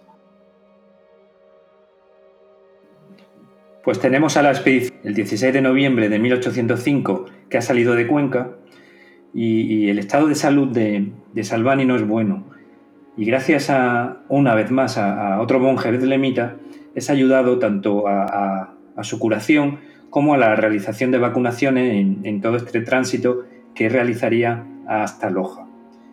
En Loja es la última población del virreinato de, Nueva Granada. Allí realizarían una vacunación hasta de 1.500 personas. De igual manera recorrerían la región eh, realizando esta profilaxis de la viruela en poblaciones como Nabón, Cumbe y Oña, y eh, continuarían allí aproximadamente, según recogen los escritos, hasta el 10 de diciembre de, 1805, y ya salen en dirección al Virreinato del Perú, que es eh, en la próxima escala. Además es una época de, especialmente de lluvias y en las alturas de nieves el camino se hace aún más difícil, pues no solo la nieve y, el agua, sino que, eh, como decían, los caminos se borran. Si, apenas había caminos y los que había se borran, la verdad es que era muy difícil el, tránsito por estos, por estos lares. Finalmente llegan a la primera población em, del Virreinato de Perú, que será Piura, el 23 de diciembre de 1805. Debido a este tránsito difícil, de nuevo encontramos a un Salvani que ha empeorado su salud, posiblemente un agravamiento de su enfermedad pulmonar, recordamos que padece eh, tuberculosis, o bien un agravamiento con, otra neumonía añadida. Lo cierto es que eh, deberá hacer escala aquí para, para recuperarse y, aquí en, Piura son, son, bien acogidos. Eh, en este caso, la necesidad hace que utilicen una sala del Hospital de Belén. De nuevo, eh, estos monjes eh, le ceden para que, para que se recupere y para que igualmente continúe con, las vacunaciones. Y Antonio, seguimos, seguimos camino y, finalmente vuelve a recuperarse, pero tiene que salir con prisa de nuevo. Claro, es que eh, llama mucho la atención que en muchos sitios se describe esa época como uno de los peores momentos para, para atravesar los Andes y además él estaba, como bien has dicho, muy enfermo, estaba empezando cada vez con más altura y todo esto impedía o dificultaba mucho su función respiratoria con continuos sangrados eh, en forma de hemoptisis, etc. Entonces cuando llega a Piura, eh, como bien has dicho, bien recibidos en, diciembre de 1805, pues se supone que, oye, descansa un poquito y recupérate porque el camino que te queda es, es importante. Sin embargo, es que las noticias que estaban llegando de Lima eran realmente escandalosas y eso es lo que, en cuanto a que había un gran brote de viruela en, la propia ciudad de Lima. Entonces ahí tiene, se, supera una vez más a sí mismo y decide asumir el riesgo de, atravesar aquellos territorios tan, tan, en tan malas condiciones de salud y climáticas eh, para llegar lo antes posible a Lima. Entonces, como digo, desde Piura pues eh, sigue camino hacia Lima y una de las primeras villas eh, que encuentra en, enero de 1806 es eh, la villa de Lambayeque. Al contrario que en Piura, allí el, rechazo a la vacuna y a la expedición es frontal y se llega incluso a temer por, su vida. incluso un grupo de indígenas persiguen a la expedición y a Salvani le denominan el anticristo. Y fíjate, aquí es donde vuelve a recibir y, fijaos que estamos nombrando en muchas ocasiones a los frailes bendemitas, que yo creo que en justicia deben ser considerados parte de la subexpedición Balmis, porque sin ellos hubiera sido imposible la vacunación de buena parte del, subcontinente, porque de hecho eh, territorio difícil en el que había problemas con los indígenas, había rechazo, como este de Lambayeque, territorio donde se formaba a uno de los frailes y se le comisionaba para que fuera Lambayeque. En este, en este punto en concreto fue a Fray Tomás de, de las Angustias. Entonces, volvemos a decirlo, Pablo, es que fueron muy importantes esta gente y, hay, que, hay que darle su, su, mérito, ¿no? Pero además es que no solamente eh, colaboraban, sino eh, se duplicaba, digamos, la cadena vacunal, porque en aquel momento Salvani temía, no tenía noticias ni de, ni de Grajales ni de Bolaños, y gracias a estos monjes y con su ayuda duplican la cadena vacunal por si él perdiera su, propia cadena, ¿no? la que él estaba manteniendo. O sea que, que hacen una, labor, una doble labor. Una labor increíble mm, y que además eh, ellos tenían ganada a la gente, ¿no? Entonces allí donde había hostilidad, porque eh, Salvani, etcétera, no, debían no, eran otra cosa que unos extranjeros, ¿no? Unos españoles que llegaban allí con una vacuna y sin embargo los frailes estaban allí, con la gente les conocía y sin duda gracias a ellos se consiguió vacunar a, muchísima, muchísima gente. Bueno, y, quiero comentar así una, anécdota, lo que, lo que has dicho que lo llamaron el anticristo y, simplemente sucede porque, eh, sobre todo en una población que se llama Chocope, por esta zona, que eh, en principio lo reciben con gran regocijo, pero, pero al ver que la operación es muy sencilla, eh, realmente una, un acto científico, una operación de inoculación, no tiene ceremonias religiosas ni en salmo, desconfían de ellos. Y eso hace que, les persigan ¿no? y que lo llamen como, como el anticristo. Como... Ahí, de nuevo, pues el, párroco local, el cura, los, los, esconde para evitar que, que impartieran con ellos eh, eh, una injusticia. Qué, aventura esta gente, de verdad. total. Y Antonio, nos hemos comentado que cuando van camino de Cajamarca sufren una nueva eventualidad. De pronto se encuentran totalmente abandonados, sin guía, sin animales de carga. No pueden continuar puesto que no pueden cargar con todos los bultos ellos solos. Sí, este es el siguiente paso. Es el siguiente paso. Sí, desde Lambayeque van a salir hacia en dirección Cajamarca eh, pero es que en el camino, como tú dices, son, eh, son abandonados y se quedan ahí cuatro días perdidos comiendo maíz tostado, ¿no, Pablo? Y, por suerte encuentran eh, lo que allí llaman el choclo, que son las mazorcas de maíz. En Sudamérica se conoce como choclo. Y están tres días comiendo, comiendo choclo y finalmente son socorridos gracias al teniente coronel Juan Espinach de las tropas realistas que era el dueño de una, de una hacienda cercana. Así vemos una y otra vez como, el obstáculo es el camino. Sin embargo, mm, nunca, nunca tiene lugar la lamentación, sino superar el problema y, seguir, seguir hacia adelante. Claro, pero imaginaros ahí en mitad de, los Andes, perdidos, abandonados mm, sin saber si van a perder la, vacuna. Eh, insistimos siempre que van con los niños, una angustia sin tener que comer, sin saber si les van a atacar o no. Eh, la verdad es que la situación es realmente límite a lo que hay que añadir la, gravedad del estado de salud de, de Salvani, del que luego daremos también algunos detalles, porque en, estos momentos además está, está realmente enfermo. O sea, la verdad es que llama, llama la atención. Pero antes de irnos de Lambayeque, nos gustaría traer a la memoria al doctor José Delgado, un médico que protegió a la expedición en un momento en el cual estaban siendo perseguidos y acosados por, los indígenas. Eh, fue más allá de eso, pues los alojó en su propia casa y, ayudó a Salvani a, mejorar su, salud y, gracias a él eh, pudieron, pudieron continuar más tarde. Sí, de hecho los cita eh, Salvani luego en el documento que envía eh, diciendo que no ha sido muy bien tratado, muy bien recibido en el virreinato de, de Perú, pero los cita a, los dos como, como excepciones a, ese, a, ese, trato. Y bueno, el 9 de marzo de 1806 llega a Cajamarca y allí sí que, sí que son, son bien recibidos y ahí va a comisionar a otro fraile, Fray Rafael de Belén, para que vaya una vez más a las zonas eh, más, eh, más conflictivas. Y ahí, bueno, pues intenta, intenta recuperarse en, lo posible, pero, pero sí que tiene, encuentra amigos eh, que también después, cuando se va a trasladar hacia Trujillo, que es la siguiente ciudad en importancia, encuentra entre otros pues al, arzobispo de, de, Charcas que ya les había ayudado en Puerto Rico y que ahora se encuentra aquí y también me gustaría que comentaras, Pablo, porque también se le cita en algunas fuentes, no sé si recordáis eh, anteriormente que habíamos hablado de otro fraile belemita, que era fray Justiniano, que estaba por la zona de, Panamá, pues yo no tengo claro de si es porque hay confusión en las fuentes, pero en esta zona de Trujillo también se vuelve a juntar con Fray Justiniano de Belén, que una de dos, o, o es que habría varios Justinianos, o es que el hombre se multiplicaba eh, por todos lados. Lo que sí que es cierto es que si el virrey eh, de, perdón, el virrey, el, arzobispo de Charcas eh, había estado anteriormente en Puerto Rico, es posible que este fray Justiniano viniera también de la zona, pero no lo sé. está, citado en, los, en fuentes en, las dos, en los dos sitios.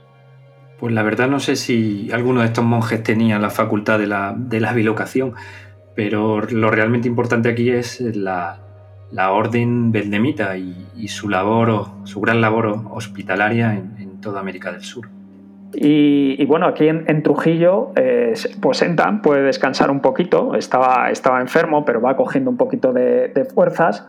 Y aquí sí que eh, me llamó la atención, eh, durante su estancia en Trujillo, va, va, en Grajales, sabemos que estaba en la ciudad de, de Guayaquil. Y aquí hay un documento que es una carta fechada el 30 de abril de 1806 que nos ayuda a entender un poquito, porque tenemos, claro, estamos, quizás estamos transmitiendo una imagen de Salvani como de una persona bondadosa, incluso a veces débil, que solo sabía mandar, pues llevándose bien con la gente, etcétera, muy a diferencia de, lo que hacía Balmis. Pero yo creo que no, que este hombre eh, y este documento del que vamos a, a leer algunos párrafos certifica que cuando tenía que ser duro, eh, lo era y, además muy duro. Le debían de estar llegando informaciones eh, no muy adecuadas sobre lo que estaba haciendo en Grajales en, Guayaquil, porque fíjate, algunos, unos, mm, algunos párrafos de esta carta que le manda, eh, insisto, Balmis a, a Grajales, que serían los siguientes.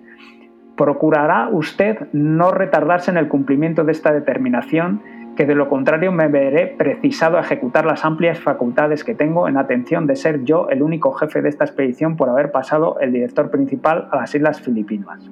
Asimismo, cuidará usted de portarse de hoy en adelante con mayor veneración y respeto, no solo con todas las gentes, sino principalmente con los jefes de los principales puntos de su tránsito, no dando motivo a quejas y representaciones que a más de haberle hecho poco favor hasta ahora y acreditado de inútil a la expedición, la perjudica en gran manera. A nuestra vista le haré presente el cúmulo de perjuicios que a todos nos ha ocasionado y los que en tiempo oportuno le auguran de su proceder y conducta. No descuide usted de darme continuo aviso de cada población donde llegue. Y luego más adelante eh, habla y dice, me han obligado a escribir a usted este oficio, el que espero leerá y reflexionará con la mayor madurez y del que me acusará usted recibo. Las molestias y frecuentes quejas que con bastante dolor mío tengo de usted, con lo que confío y deseo que será de hoy en adelante otra su conducta. O sea, eh, realmente Pablo, no, esto no es una carta de un hombre débil, ¿no? Se, se está metiendo en cintura, está diciéndole quién es el jefe y muy harto debía de estar para, mandar este documento, ¿no? Pues aunque no conocemos con exactitud los informes remitidos a Salvani sobre Grajales, eh, visto en perspectiva, eh, podríamos justificar eh, las quejas que, corresponden a, la parte formal de, este oficial, pero lo que nunca se puede poner en cuestión es la labor profesional, así como la dedicación a la misión. Citando palabras textuales, la carta recibida por Grajales es considerada por este como una representación indecorosa de mi estado, además de ofensiva.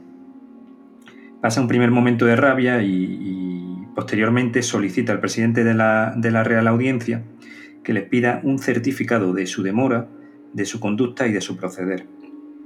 Mm, entendemos mm, que la misión, sobre todo en esta zona del Pacífico, como antes comentamos, resultó muy difícil, así como conseguir, ya vimos la dificultad de conseguir los permisos para ir hasta Guayaquil. así Grajales eh, señala que lo que a él le retrasó fueron las fatigas de seis meses de montaña, ríos, travesías de mar, bocanas intransitables de mar y resto de obstáculos presentados. Efectivamente. O sea, y, todo esto además lo apoya un certificado que, solicita al presidente de la, Real de la Real Audiencia. O sea que, bueno, lógicamente debió de recibir aquella carta y se debió de quedar pues eh, blanco, ¿no? Porque eh, es como tú dices, probablemente eh, le estaba llegando información solo de un lado a Salvani y quizás fue duro y es posible que injusto con, con, Grajales, como más adelante veremos que quizás fue Balmis con, con, Salvani. Pero bueno, no, no nos adelantemos, no nos adelantemos. Pues nada, recapitulamos un poco y Virreinato de Perú, hemos pasado por Piura, por Lambayeque, Cajamarca, Chocopé, Chota, Trujillo y nos dirigimos hacia, hacia Lima. Hacia Lima. El objetivo era, era llegar a Lima porque eh, en Lima eh, habían estado pasando una, una una tremenda eh, epidemia. Y a Lima van a llegar a finales del año 1806. Y eh, cuando llegan, pues se encuentran con una noticia importante. Y es que eh, se enteran, lo primero que reciben es información de que la, vacuna ya ha llegado. Ya ha llegado en, incluso seis meses antes. En ese momento, el virrey es el virrey Avilés, y lo que ha ocurrido, Pablo, que ahora, nos vas a explicar un poquito más, eh, porque eh, la información que hay es que en, octubre de 1805 había llegado a manos de un doctor, que es el doctor Pedro Belomo, eh, una vacuna que la información era que su procedencia original eran unos esclavos vacunados en Brasil, que habían llegado por vía Montevideo, Buenos Aires, y a partir de ahí se había recopilado la vacuna y se había eh, pues conservado entre las laminillas de cristal y algunas, algunos trozos eh, de tela. Y había seis meses antes de la llegada de, de, Salvani, el doctor Belomo habían presentado al, al virrey Avilés el primer niño vacunado. Ahora nos vas a profundizar un poquito más porque a mí me interesa saber cómo, cómo llegó eh, a Brasil, porque claro, estamos hablando de la primera expedición filantrópica, pero cuando vemos que eh, y nos dicen que la vacuna había llegado y que lo que había era un comercio con dicha vacuna, no nos debe de extrañar, porque eh, eso es lo que estaba pasando en todo el mundo, eso es lo que los ingleses estaban haciendo en todo el mundo. Y eh, lo que llama la atención, lo que era la primera vez que ocurría, es que llegara una expedición y que dijera que el nombre del rey de España se iba a vacunar gratis a todo el mundo. Eso era un concepto que se inaugura con esta expedición. Y eh, precisamente es el, mérito de esta expedición. Pero lo lógico, lo que entendía todo el mundo, es que conseguían la vacuna y comerciaban con ella. ¿no? Entonces, esto es lo que se va a encontrar eh, eh, Salvani cuando llega. Pero Pablo, ¿tú tienes alguna información más de, cómo estaba ya la vacuna en, cuando llegan a, Lima? ¿Cómo había llegado a las manos de Belomo en octubre de 1805? Porque llama esto la atención, ¿no? De que ya en Brasil ya estaba, ya había llegado la vacuna. Pues como, comentas, Antonio, en respecto a cómo llega la vacuna al virreinato de Perú, lo primero que tenemos que hacer es un, viaje atrás, tanto en el tiempo como en el espacio. Y nos vamos de nuevo, regresamos a la península ibérica, pero en este caso a, Portugal, eh, coincidiendo con el reinado de María I de Portugal de la Casa de Braganza. Nos situamos en 1804 y a la corona portuguesa... Mm, eh, ya sabía de lo que había conseguido Balmis. Habían llegado noticias de que la vacuna había llegado a América del Sur a través de un barco que portaba niños que en sus brazos llevaban el fluido vacunal.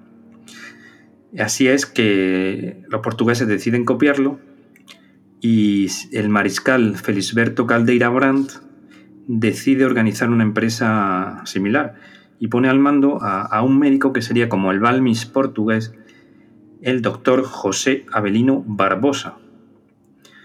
Y por mar consiguió llegar hasta Bahía con unos niños vacuníferos eh, desde Lisboa. Así, el doctor Barbosa consigue llegar a, la ciudad de Bahía y, posteriormente llega a la población de Río de Janeiro. De ahí eh, se extendería al virreinato del Río de la Plata. Llegaría a Montevideo a través de un barco en la cual sus portadores eran unos esclavos negros.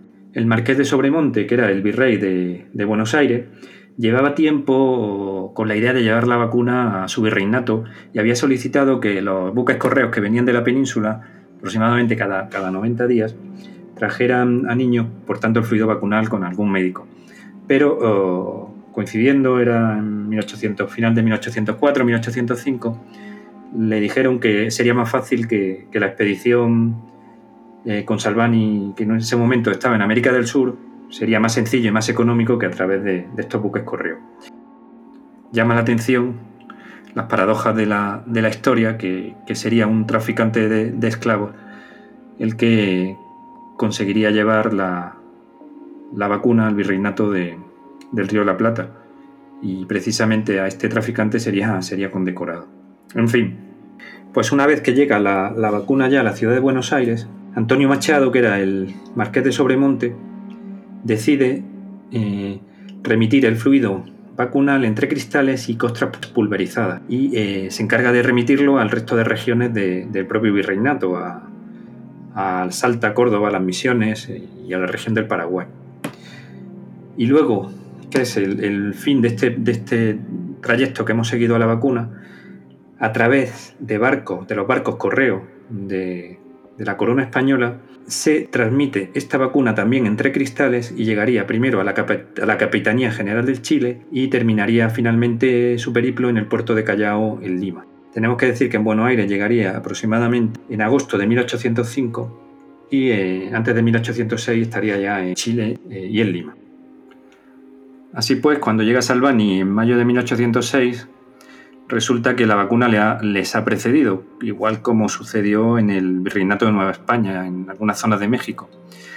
Así que mm, en un estado de debilitamiento como, como presentaba en esos momentos, tiene que hacer frente a esta situación, puesto que no va a contar ni con el apoyo de las autoridades locales por una parte, puesto que no quieren gastar nada en una vacuna que ya está, y por otra parte, sus propios colegas están mm, comerciando con la vacuna y esta es una fuente de ingresos para ellos. Eh, el precio medio era en torno a 4 reales de a 8. Así que, pero él sigue con su, con su tarea y, intentará convencer que eh, es necesaria la vacunación universal y la instauración de, los sistemas de junta de vacunación para que eh, la profilaxis de la viruela se preserve y, sea efectiva. Crear un, sistema público contrario a la idea que, entonces había. Pero insistimos en este punto en que, en es que es la primera vez en la historia en lo que esto no ocurre. Es la primera vez en la historia en la que una corona eh, ofrece gratuitamente, no, no, ya solo a los, a los eh, españoles, e incluso pues, a, los indígenas, etc. ¿no? Entonces esto es lo que llama la atención, no llama la atención que se comerciara con ella. Pero bueno, desde aquí nuestro homenaje también al doctor Barbosa, y a esa expedición eh, portuguesa que animamos a, si algún portugués nos, nos escucha o, algún brasileño a que le, haga el correspondiente homenaje porque sin duda se lo merecen y también fueron, fueron valientes y de, de, destacar. Bueno, total, que la vacuna al final llega al doctor Pedro Belomo eh, que está de médico en el apostadero naval del Callado, y al doctor Dávalos. Y ellos tienen ahí su, montado su negocio. El virrey, además, está contento porque esa epidemia de la que hablábamos antes se había conseguido frenar en parte gracias a esta, esta vacunación. Entonces, pues a Salvani de entrada, pues no se le dan las facilidades eh, que merece, ¿no? Se le, se le da un alojamiento que no es el adecuado, un sitio para vacunar que no es el adecuado. Pero a diferencia de Balmis, Salvani aquí tiene una actitud totalmente diferente. En vez de llegar y eh, mm, realizar una confrontación directa al modo de lo que había hecho Balmis en, Puerto Rico con el doctor Oyer, etcétera, aquí hace lo contrario, dice, bueno, se centra en, crear la junta de vacunación y eh, entabla una muy buena relación, no solo con Pedro Belomo y el doctor Dávalos, sino fíjate con los profesores de eh, la Universidad de, de, San Marcos, que era la universidad más antigua de Sudamérica y establece una gran relación porque tenía un carácter afable eh, especialmente con el doctor Unanu, un gran médico muy importante después en la fundación de lo que es la, la, medicina y la facultad de medicina en, el Perú ya independiente. toda esta situación va a sufrir un cambio importante cuando cambia el virrey, se va el, virrey eh, Avilés y llega el virrey Abascal en agosto de 1806 y el virrey Abascal, que era conocedor de las órdenes del rey con respecto al hacer caso a la, a la expedición filantrópica, pues ya sí que se pone de lado suyo y entonces pues toda la situación empieza a encajar, ¿no? Todo, todo empieza a ir mucho mejor, él se encuentra a gusto, hay un reconocimiento muy importante por parte de, los compañeros médicos que han visto que no ha ido desde el primer momento apabullando, sino que ha sabido adaptarse a la situación y, va a, desarrollar una carrera en, la propia Universidad de San Marcos, Pablo, que es digna de, de destacar porque es realmente en poco tiempo en unas condiciones en las que él está eh, con la salud afectada y sin embargo consigue, consigue varios, varios, eh, varios títulos en la, en la Universidad de San Marcos, Pablo. Sí, bueno, eh, consigue el 8 de noviembre de 1806 el grado de licenciado en medicina y el 30 del mismo mes el grado de doctor eh, finalizando con dos discursos dedicados a, la vacuna. Pero bueno, antes había tenido que, defender la tesis sobre, sobre el galvanismo, cómo influía la electricidad en los, en los organismos vivos. Em, pero bien, eh, eh, vamos a resumir entonces qué, ha pasado en Perú. En Perú, como ya he dicho, tiene unas dos etapas. La primera etapa, la difícil, tiene que luchar contra la comercialización de la vacuna estando enfermo y, contra el propio virrey que, Avilés, que estaba en contra de, esta difusión, puesto que ya estaba allí, no quería gastar dinero, incluso le, le da una mala, una mala acogida, una mala vivienda. Y la segunda etapa, eh, cuando ya llega el, virrey Abascal, recibe un empuje y un favorecimiento de, todas las vacunaciones. Mientras tanto, desarrolla esta labor que hemos comentado científica y un reconocimiento a sus méritos eh, de todo, de todo la comunidad científica de Lima probablemente sería el, único lugar donde, donde lo recibió, donde pudo mm, ser eh, feliz con esta labor científica. Y pues bien, mm, en esta segunda fase ya todo es favorable y, ya había iniciado la Junta de Vacunación, pero, pero va, va más allá y crea la, Junta Conservadora del Fluido Vacunal. Y, el responsable eh, tras su marcha sería el doctor eh, Pedro Belón y vacunan, eh, se, calcula en torno a 22.000 a 22.000 eh, personas. O sea que, la verdad es que las cifras hablan por sí solas. Pues aquí lo que la, característica principal es eso, el, el, contraste con Balmis, de cómo salió Balmis de, Puerto Rico y cómo sale admirado. Quizás un párrafo del discurso de cuando es nombrado doctor eh, por el propio Unano que dice, refiriéndose a Salvani, y tú, amigo Salvani, que por obedecer las órdenes de un rey tan grande te has expuesto a tantos peligros por mar y tierra, entra a reposar de ellos, ocupando un asiento, un asiento entre los esclarecidos doctores de esta universidad, la primera y principal del Nuevo Mundo. se había hecho bachiller, como tú dices, con, eh, un, discurso sobre el galvanismo y otro sobre los picos de los Andes como conductores eléctricos que frenaban las tormentas. Después licenciado en medicina, ¿no? él era cirujano en medicina y doctor en medicina, como has dicho antes, el 30 de, noviembre. Pero es que es, muy poco tiempo porque había llegado en mayo de 1806 y estamos hablando de que el 30 de noviembre de 1806 ya, eh, ya es nombrado doctor, ya ha entregado la vacuna, como dices, a, la Junta de Reciente Creación y enseguida va a pedir que tiene que ir al Virreinato de la Plata, o sea, no se acomoda, porque la tentación es decir, he llegado aquí, estoy reconocido, yo me quedo aquí, ¿no? Y no, no se acomoda. Intenta, eh, le proponen, debido a su, a su éxito, le proponen eh, tomar la plaza de inspector de la vacuna en, en, el Virreinato de Perú, en la, en la ciudad de Lima. Pero como veremos posteriormente, esto sería denegado. Además, él, dada su estado de salud, eh, no hubiera rechazado esta, esta plaza probablemente. Bueno, y por otra parte, no nos olvidemos de, Grajales y Bolaños, que felizmente se reincorporan en Lima, aunque coincidirían durante poco tiempo, pero, pero vuelven a encontrarse en Lima. En diciembre. Con lo cual, efectivamente, celebran la Navidad en Lima juntos que sería ya la última vez que coincidiría. Se vieron las cartas después de, las caras después de las cartas de Dios era aquella reunión un poco, poco tensa, pero sí, la, Navidad lo calmaría y sería la última vez que se vieran, efectivamente.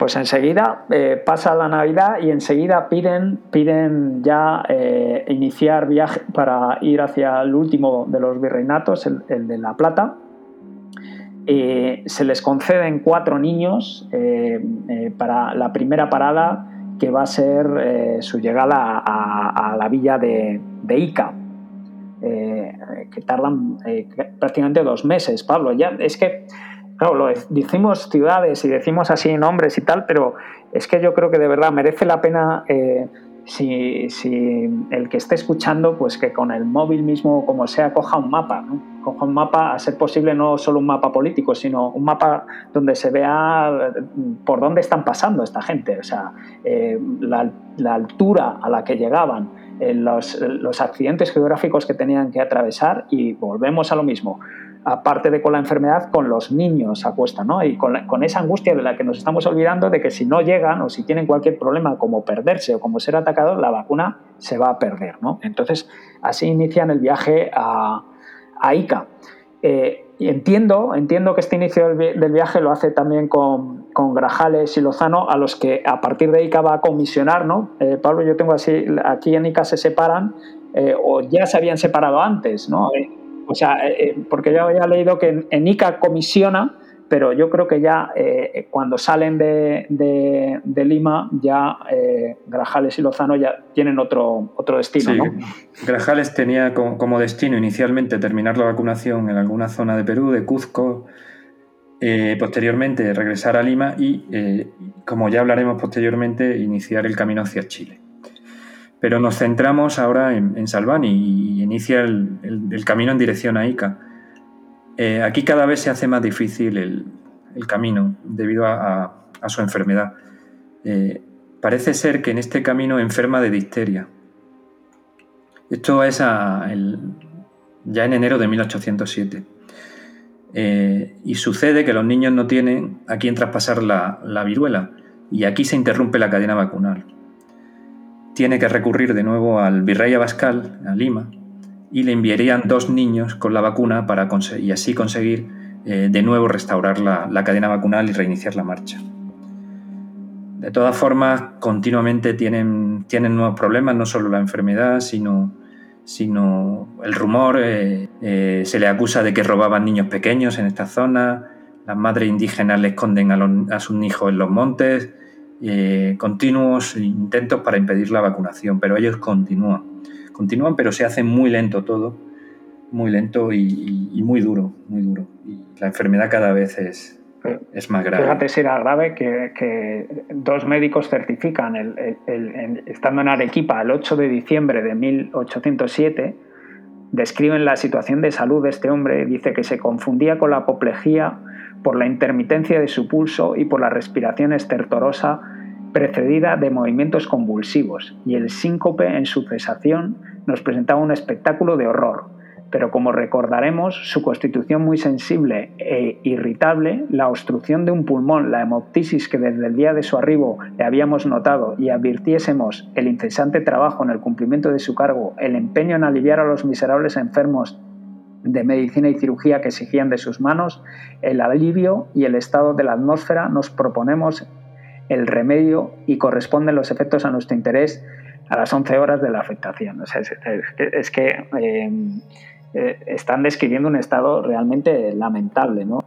Bueno, traduciendo el lenguaje común, vemos una persona realmente sufriendo una agonía, con continuas pérdidas de conocimiento, provocadas por alteraciones del ritmo cardíaco, eh, tosiendo sangre, eh, convulsionando, con fiebre. Bueno, muy, muy lamentable la situación y muy dura. Fíjate que, bueno, en Ica está tres meses intentando recuperarse, de, Ica sale hacia Arequipa, un tránsito que se puede recorrer en, un mes, tardan casi un año, tardan casi un año en llegar a Arequipa.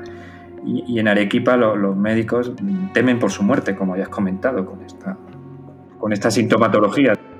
Antonio, a modo de ejemplo, ¿podrías eh, decirnos lo que ponía algún certificado médico sobre Salvani?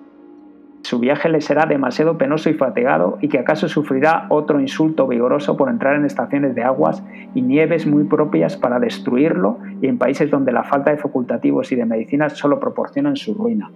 Este es, este es uno de los motivos por los que va a solicitar hasta en tres ocasiones que has comentado antes el, oiga, déjeme aquí, porque eh, no le digo que para con mi misión, pero lo que ya se da cuenta ahí Salvani es que a España no va a volver. O sea, él, ya es muy consciente de que está en las últimas y lo que pide es que le dejen un puesto ya permanente para no volver a España, porque sabe que el viaje no, no lo iba a aguantar. Eh, después de Arequipa se, dirigía, se dirigiría hacia La Paz y, y él ya no se ve con fuerzas para seguir y solicita a la nueva autoridad a la nueva autoridad, que, en este, como sabemos ahora, Napoleón Bonaparte había invadido la península ibérica. Correcto. Y solicita a la Junta Central de Cádiz ya el puesto de intendente en la ciudad de La Paz. Mientras eh, nuestros sanitarios siguen vacunando, salvando vidas, eh, se produce la invasión francesa, en paralelo, eh, pero ellos siguen. Sí. Luego hablamos de eso un poco cuando hablemos de Balmis, pero efectivamente es que la situación era, era tremenda. Aquí es cuando, cuando comentamos que, esta junta de, la ciudad de Cádiz pide referencias al director de la expedición, a Javier Balmis, y es cuando aquí emite un informe negativo. Y es por lo que le niegan el cargo. Así que eh, en Arequipa, mm, Salvani pasará un año recuperándose y, en febrero de 1809 marcha hacia La Paz, que es donde he dicho que solicita de nuevo, eh, por segunda vez, un, puesto de regidor en la ciudad. Pues eh, efectivamente, eh, hay una cosa que, has comentado eh, antes que me llama mucho la atención, igual que me llamó la atención la carta que, había hecho anteriormente Salvani sobre Gajales. Fíjate, ese, informe de 1809, fechado en Sevilla el 7 de diciembre de 1809, fíjate lo que dice Balmis sobre Salvani Dice, no se ha verificado la paz y buena unión entre Salvani y sus compañeros que andan dispersos, según me consta, con gran daño y falta de cumplimiento de sus respectivos deberes, de modo que por lo visto no han pensado más que en alargar su viaje, que pasa de cinco años, mientras que yo solo empleé 33 meses para mi viaje alrededor del mundo. Eh, eh, la verdad es que es eh, bastante injusto con, lo que con lo que estaba haciendo esta gente, ¿no? Merece, merece la pena para que veamos que, cómo se las gastaban aquí. ¿eh? la verdad es que me llamó mucho la atención y más cuando luego vuelve, vuelve, va a llegar después de Arequipa, consigue llegar a duras penas el hombre a La Paz donde va a llegar el 15 de marzo de 1809. Y hay otro certificado médico eh, que también eh, merecería la pena leerse, pero no, no, vamos, no vamos a, no vamos a, agotar a los escuchantes con esto, pero insisten otra vez en que, este hombre está muy enfermo, muy enfermo y que no, y que no va a sobrevivir si, continúa por, por, esas zonas, ¿no? Y sin embargo... Ya en La Paz eh, agotado, pero mantiene el entusiasmo a pesar de que estaba con continuas recaídas. Sí, sí. Y solicita incluso autorizaciones, eh, ya sabe que ha perdido el contacto con la península, solicita autorizaciones para realizar las vacunaciones en, las regiones indígenas cercanas a La Paz, de Mijos y Chiquito. Y, él sigue pensando que todos eh, tienen el mismo derecho a la salud. Y por fin, en, mayo de 1810, eh, tras pasar por Charcas y Potosí, llega agotado a Cochabamba. 2.500 metros de altura en Cochabamba, ¿eh? 2.500, ¿eh? O sea, para que nos hagamos a la idea. Efectivamente, llega a Cochabamba en mayo, como dices. Y muy, muy, mala situación, muy mala situación en cuanto a su salud, que se va a ir agravando eh, y el, 17 de julio de 1810 pues ya se hace evidente que, que está en el final, recibe ahí la extrema unción y finalmente el 21 de julio de 1810, eh, pues muy joven, eh, va a fallecer en, la villa, la ciudad de Cochabamba, eh, y va a ser enterrado en un pequeño cementerio que hay en el convento de San Francisco de Cochabamba, eh, dicho cementerio, nos hemos enterado durante esta investigación para hacer el podcast que no existe, que fue destruido en 1937 para hacer una carretera, por si alguien tenía pensado hacer algún tipo de, homenaje, pero no, no existe el cementerio. Sí está el, el, convento, pero no, pero no el cementerio. Así que aquí acaba, por desgracia, la vida pues, de, pues, de un héroe que que es admirable ¿no? en todos los sentidos, Pablo. Yo es que yo se me, quedo boquiabierto ¿no? con, esta, con esta gente, con este espíritu de, de, de sobreponerse en todo momento a esa situación eh, tan agotadora, seis años eh, prácticamente, eh, luchando con, con, todo esto que hemos comentado. ¿no? Sí, creo que ahora entenderán los escuchantes por qué hablamos de considerarlo como ejemplo de vida. Y aunque sus restos, como ya he dicho, estén sepultados en, el asfalto y no podremos visitarlo ni rendirle homenaje, a todo aquel que rememora su vida y observa esa gran actitud y comportamiento vital, más allá de su propio legado, le hace brotar, como ha surgido en nosotros, la semilla de la filantropía y de la ayuda al prójimo. De ahí eh, nuestra gran motivación por recuperar su espíritu y, llevarlo a, nuestros escuchantes a través de, este audio. Esta última parte de su vida mm, murió a la temprana edad de 37 años, fue una lucha continua no solo contra la naturaleza y contra, y contra los demás, sino contra su propio, su propio cuerpo. Únicamente le detuvo la muerte. Es increíble cómo, cómo se supera. Cualquiera de nosotros estaría, bueno, tienes la mitad y te quedas en cama. Esta gente tiraba para adelante. Nuestra admiración eterna para, este hombre, José Salvani, un, catalán, un barcelonés que, dio su vida para, por la humanidad y, que mm, deberíamos puntualmente al menos acordarnos de ellos y, rendirle el justificado homenaje que, que se merece.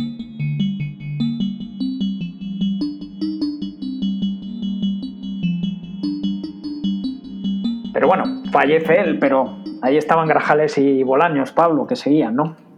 Así es, Antonio, la campaña no, va a terminar aquí. Eh, todavía tenemos que traer a, otros héroes olvidados y, otras aventuras que van a, que van a acontecer.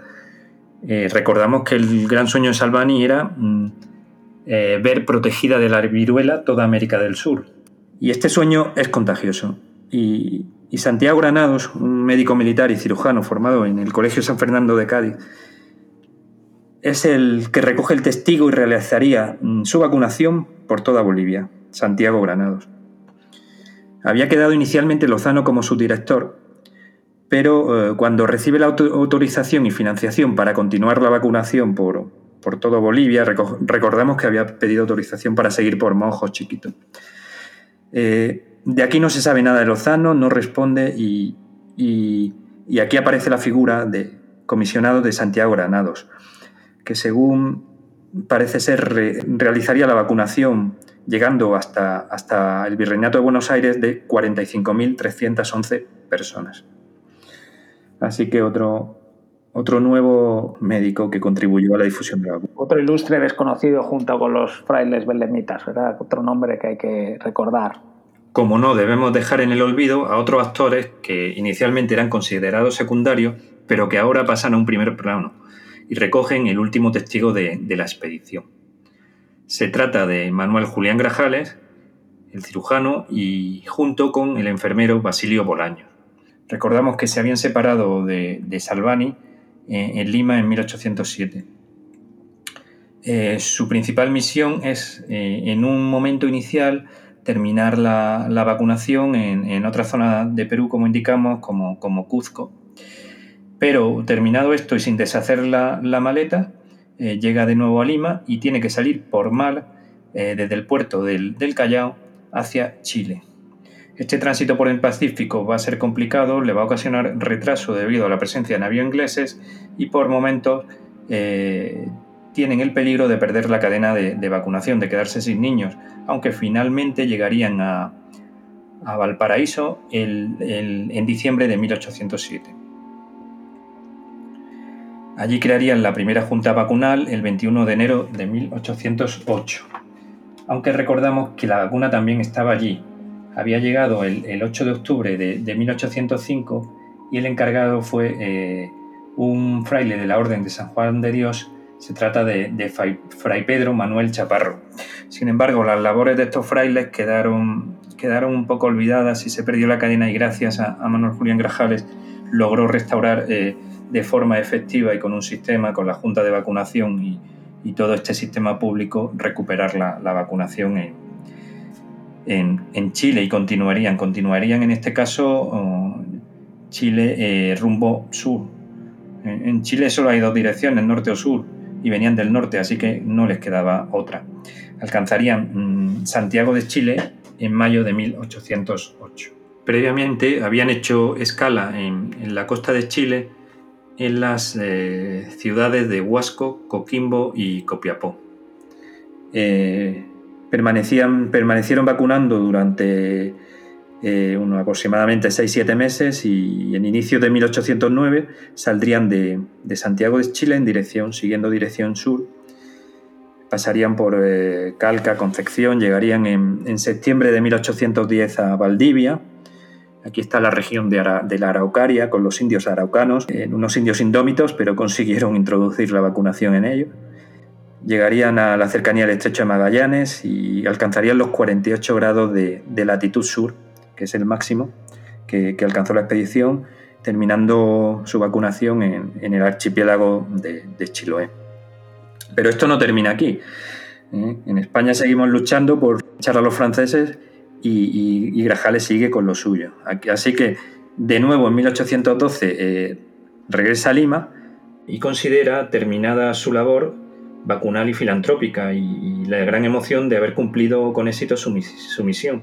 Y confiado, solicita permiso para, volver a la península.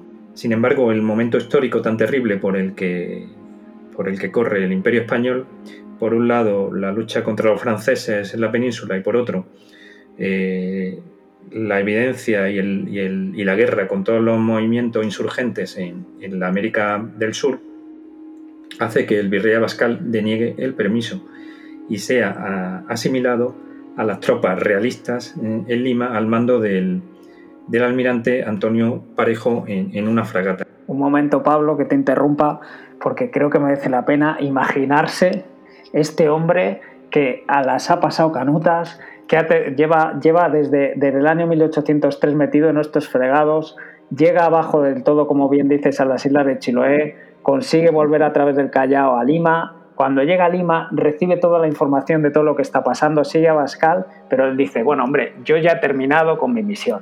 yo eh, todo este marrón ya eh, lo doy por completado, he cumplido la misión, le informan de que ha muerto Salvani y, por favor déjenme volver a España que me he ganado descansar. Y de repente le dicen, no, no, no, tenemos una guerra civil aquí, una insurgencia tremenda en Buenos Aires, hemos montado un ejército, te nombramos cirujano mayor de este ejército y ahora empieza otro fregado una guerra en mitad de todo aquello para un hombre que mentalmente, yo creo que este Grajales, claro, tenía esa mentalidad hecha para adelante, pero esto hunde a cualquiera, Pablo, estás, estás, ya crees que has terminado tu misión y de repente te dicen, no, no, no solo no has terminado tu misión, sino que te vas a hay peor. Sí, o se cumple el, eh, toda situación es susceptible de empeorar y, así fue con, con Grajales.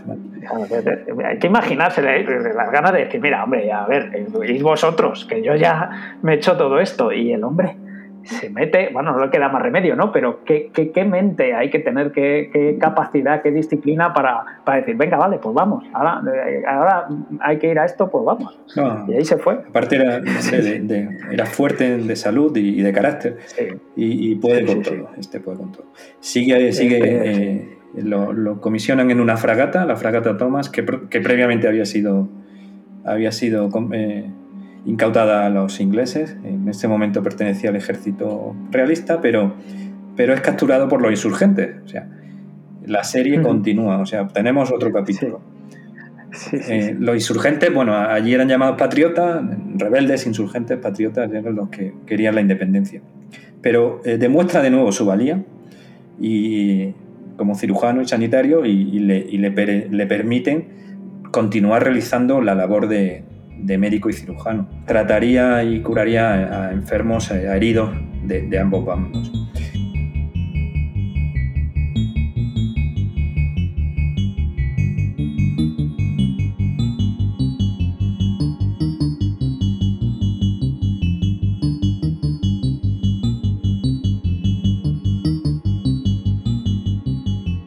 Y aquí me surge la duda porque en 1820 va a ser nombrado, fíjense ya, 1820, pero eh, eh, es, fiscal del protomedicato del Reino de Chile. Sí, pero espérate que la aventura no ha terminado. ¿eh?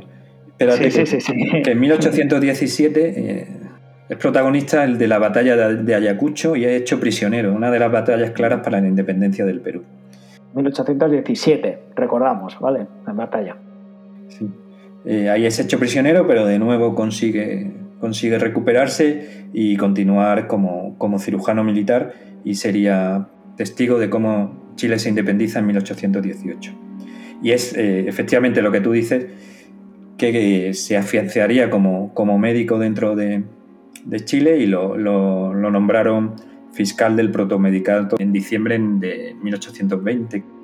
Pues fíjate, eh, este hombre había salido en 1803 de, de La Coruña y y, aquí se veía 1820, después de toda la expedición, ya la expedición se le había quedado atrás, una guerra de independencia, batallas, hecho prisionero, tiene que, volver a, ganarse la confianza, se la gana y, ya por fin, por fin va a conseguir volver a la península el, el 31 de diciembre de 1824. Había salido el 30 de noviembre de 1803. O sea, estamos hablando de 21 años después, fíjate lo que había cambiado España, lo que había cambiado el mundo con, todas las guerras napoleónicas, lo que había cambiado América con toda la independencia de, los estados. Y este hombre fue protagonista de todo eso. Es, que es, la verdad es que es, este, eh, si Salvani y Balmis tienen, tienen una serie, una película, este hombre, y ya, este hombre más. Yo para mí este es una vida impresionante, o sea, de una novela de verdad o una película de verdad y vuelve, vuelve en, en, diciembre de, 1824 y hombre, aquí sí que se le reconoce, ¿no? Porque él hace varios escritos para que se le reconozca la antigüedad con vistas al sueldo y pensión y en agosto Sí, pero inicialmente no. Inicialmente no, inicialmente, no, Pero luego finalmente en agosto de 1833 la reina María Cristina le va a, a otorgar la Gran Cruz de Caballero de la Orden Americana de Isabel la Católica por, por su participación en la, en la, en, la, expedición. Y en 1842 se le reconoce el cargo y se le reconoce la antigüedad de, de, todo lo que habíamos mencionado. Increíble, este hombre es increíble. detrás de Grajales tenemos una labor inmensa. Se considera que, Grajales junto a Bolaños realizaron una vacunación de, de 400.000 personas, recorrieron más de 70.000 kilómetros y eh, consiguieron el récord de, bajar hacia el sur. De hecho, fueron desde los 40 grados de latitud sur hasta llegar a los 48 grados. La verdad. Sí, toda una epopeya sí, sí, una vida de aventura. exitosa en este caso uno más, efectivamente. Bueno, pues aquí ponemos eh, fin a lo que es esta rama de, la expedición, lo que se ha llamado la subexpedición eh, Salvani, y habiendo explicado lo que ocurre también con Grajales y, Bolaños, pues el punto y final a la vida de estos eh, asombrosos personajes y, terminamos pues con esta, con esta epopeya tan, tan impresionante y tan digna de, elogio eh, para nuestros eh, compatriotas. No sé, Pablo, si quieres eh, comentar algo más a modo de, conclusión antes de terminar. sin duda alguna, tanto Antonio como yo consideramos a este grupo de, sanitarios como un referente de la sanidad militar española y de la historia de la medicina, y en especial a Salvani, puesto que mm, fue una persona de, una elevada conciencia y de un gran sentido de la humanidad.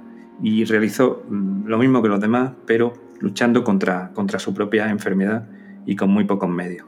Realmente eh, sin parangón alguno. Tanto Salvani como el resto de los expedicionarios siempre tuvieron claro que la única manera de luchar contra la enfermedad transmisible es tratando a todos sin distinción Realmente buscando el bien de los demás conseguiremos el nuestro. Es una frase que si bien hoy en día está más que claro desde el punto de vista científico, sanitario y sobre todo es muy actual, eh, realmente no lo es tanto, ni mucho menos en el sentido humanitario. Pues nada, muchas gracias a todos. Eh, recordamos que volveremos con el último capítulo de esta serie de la expedición filantrópica de la vacuna, sorprendiéndonos cómo Balmis da, da la vuelta al mundo. Y buenos días, eh, buenas tardes o buenas noches y, y hasta pronto. Así que con esto yo por mi parte pongo final y espero que os haya gustado.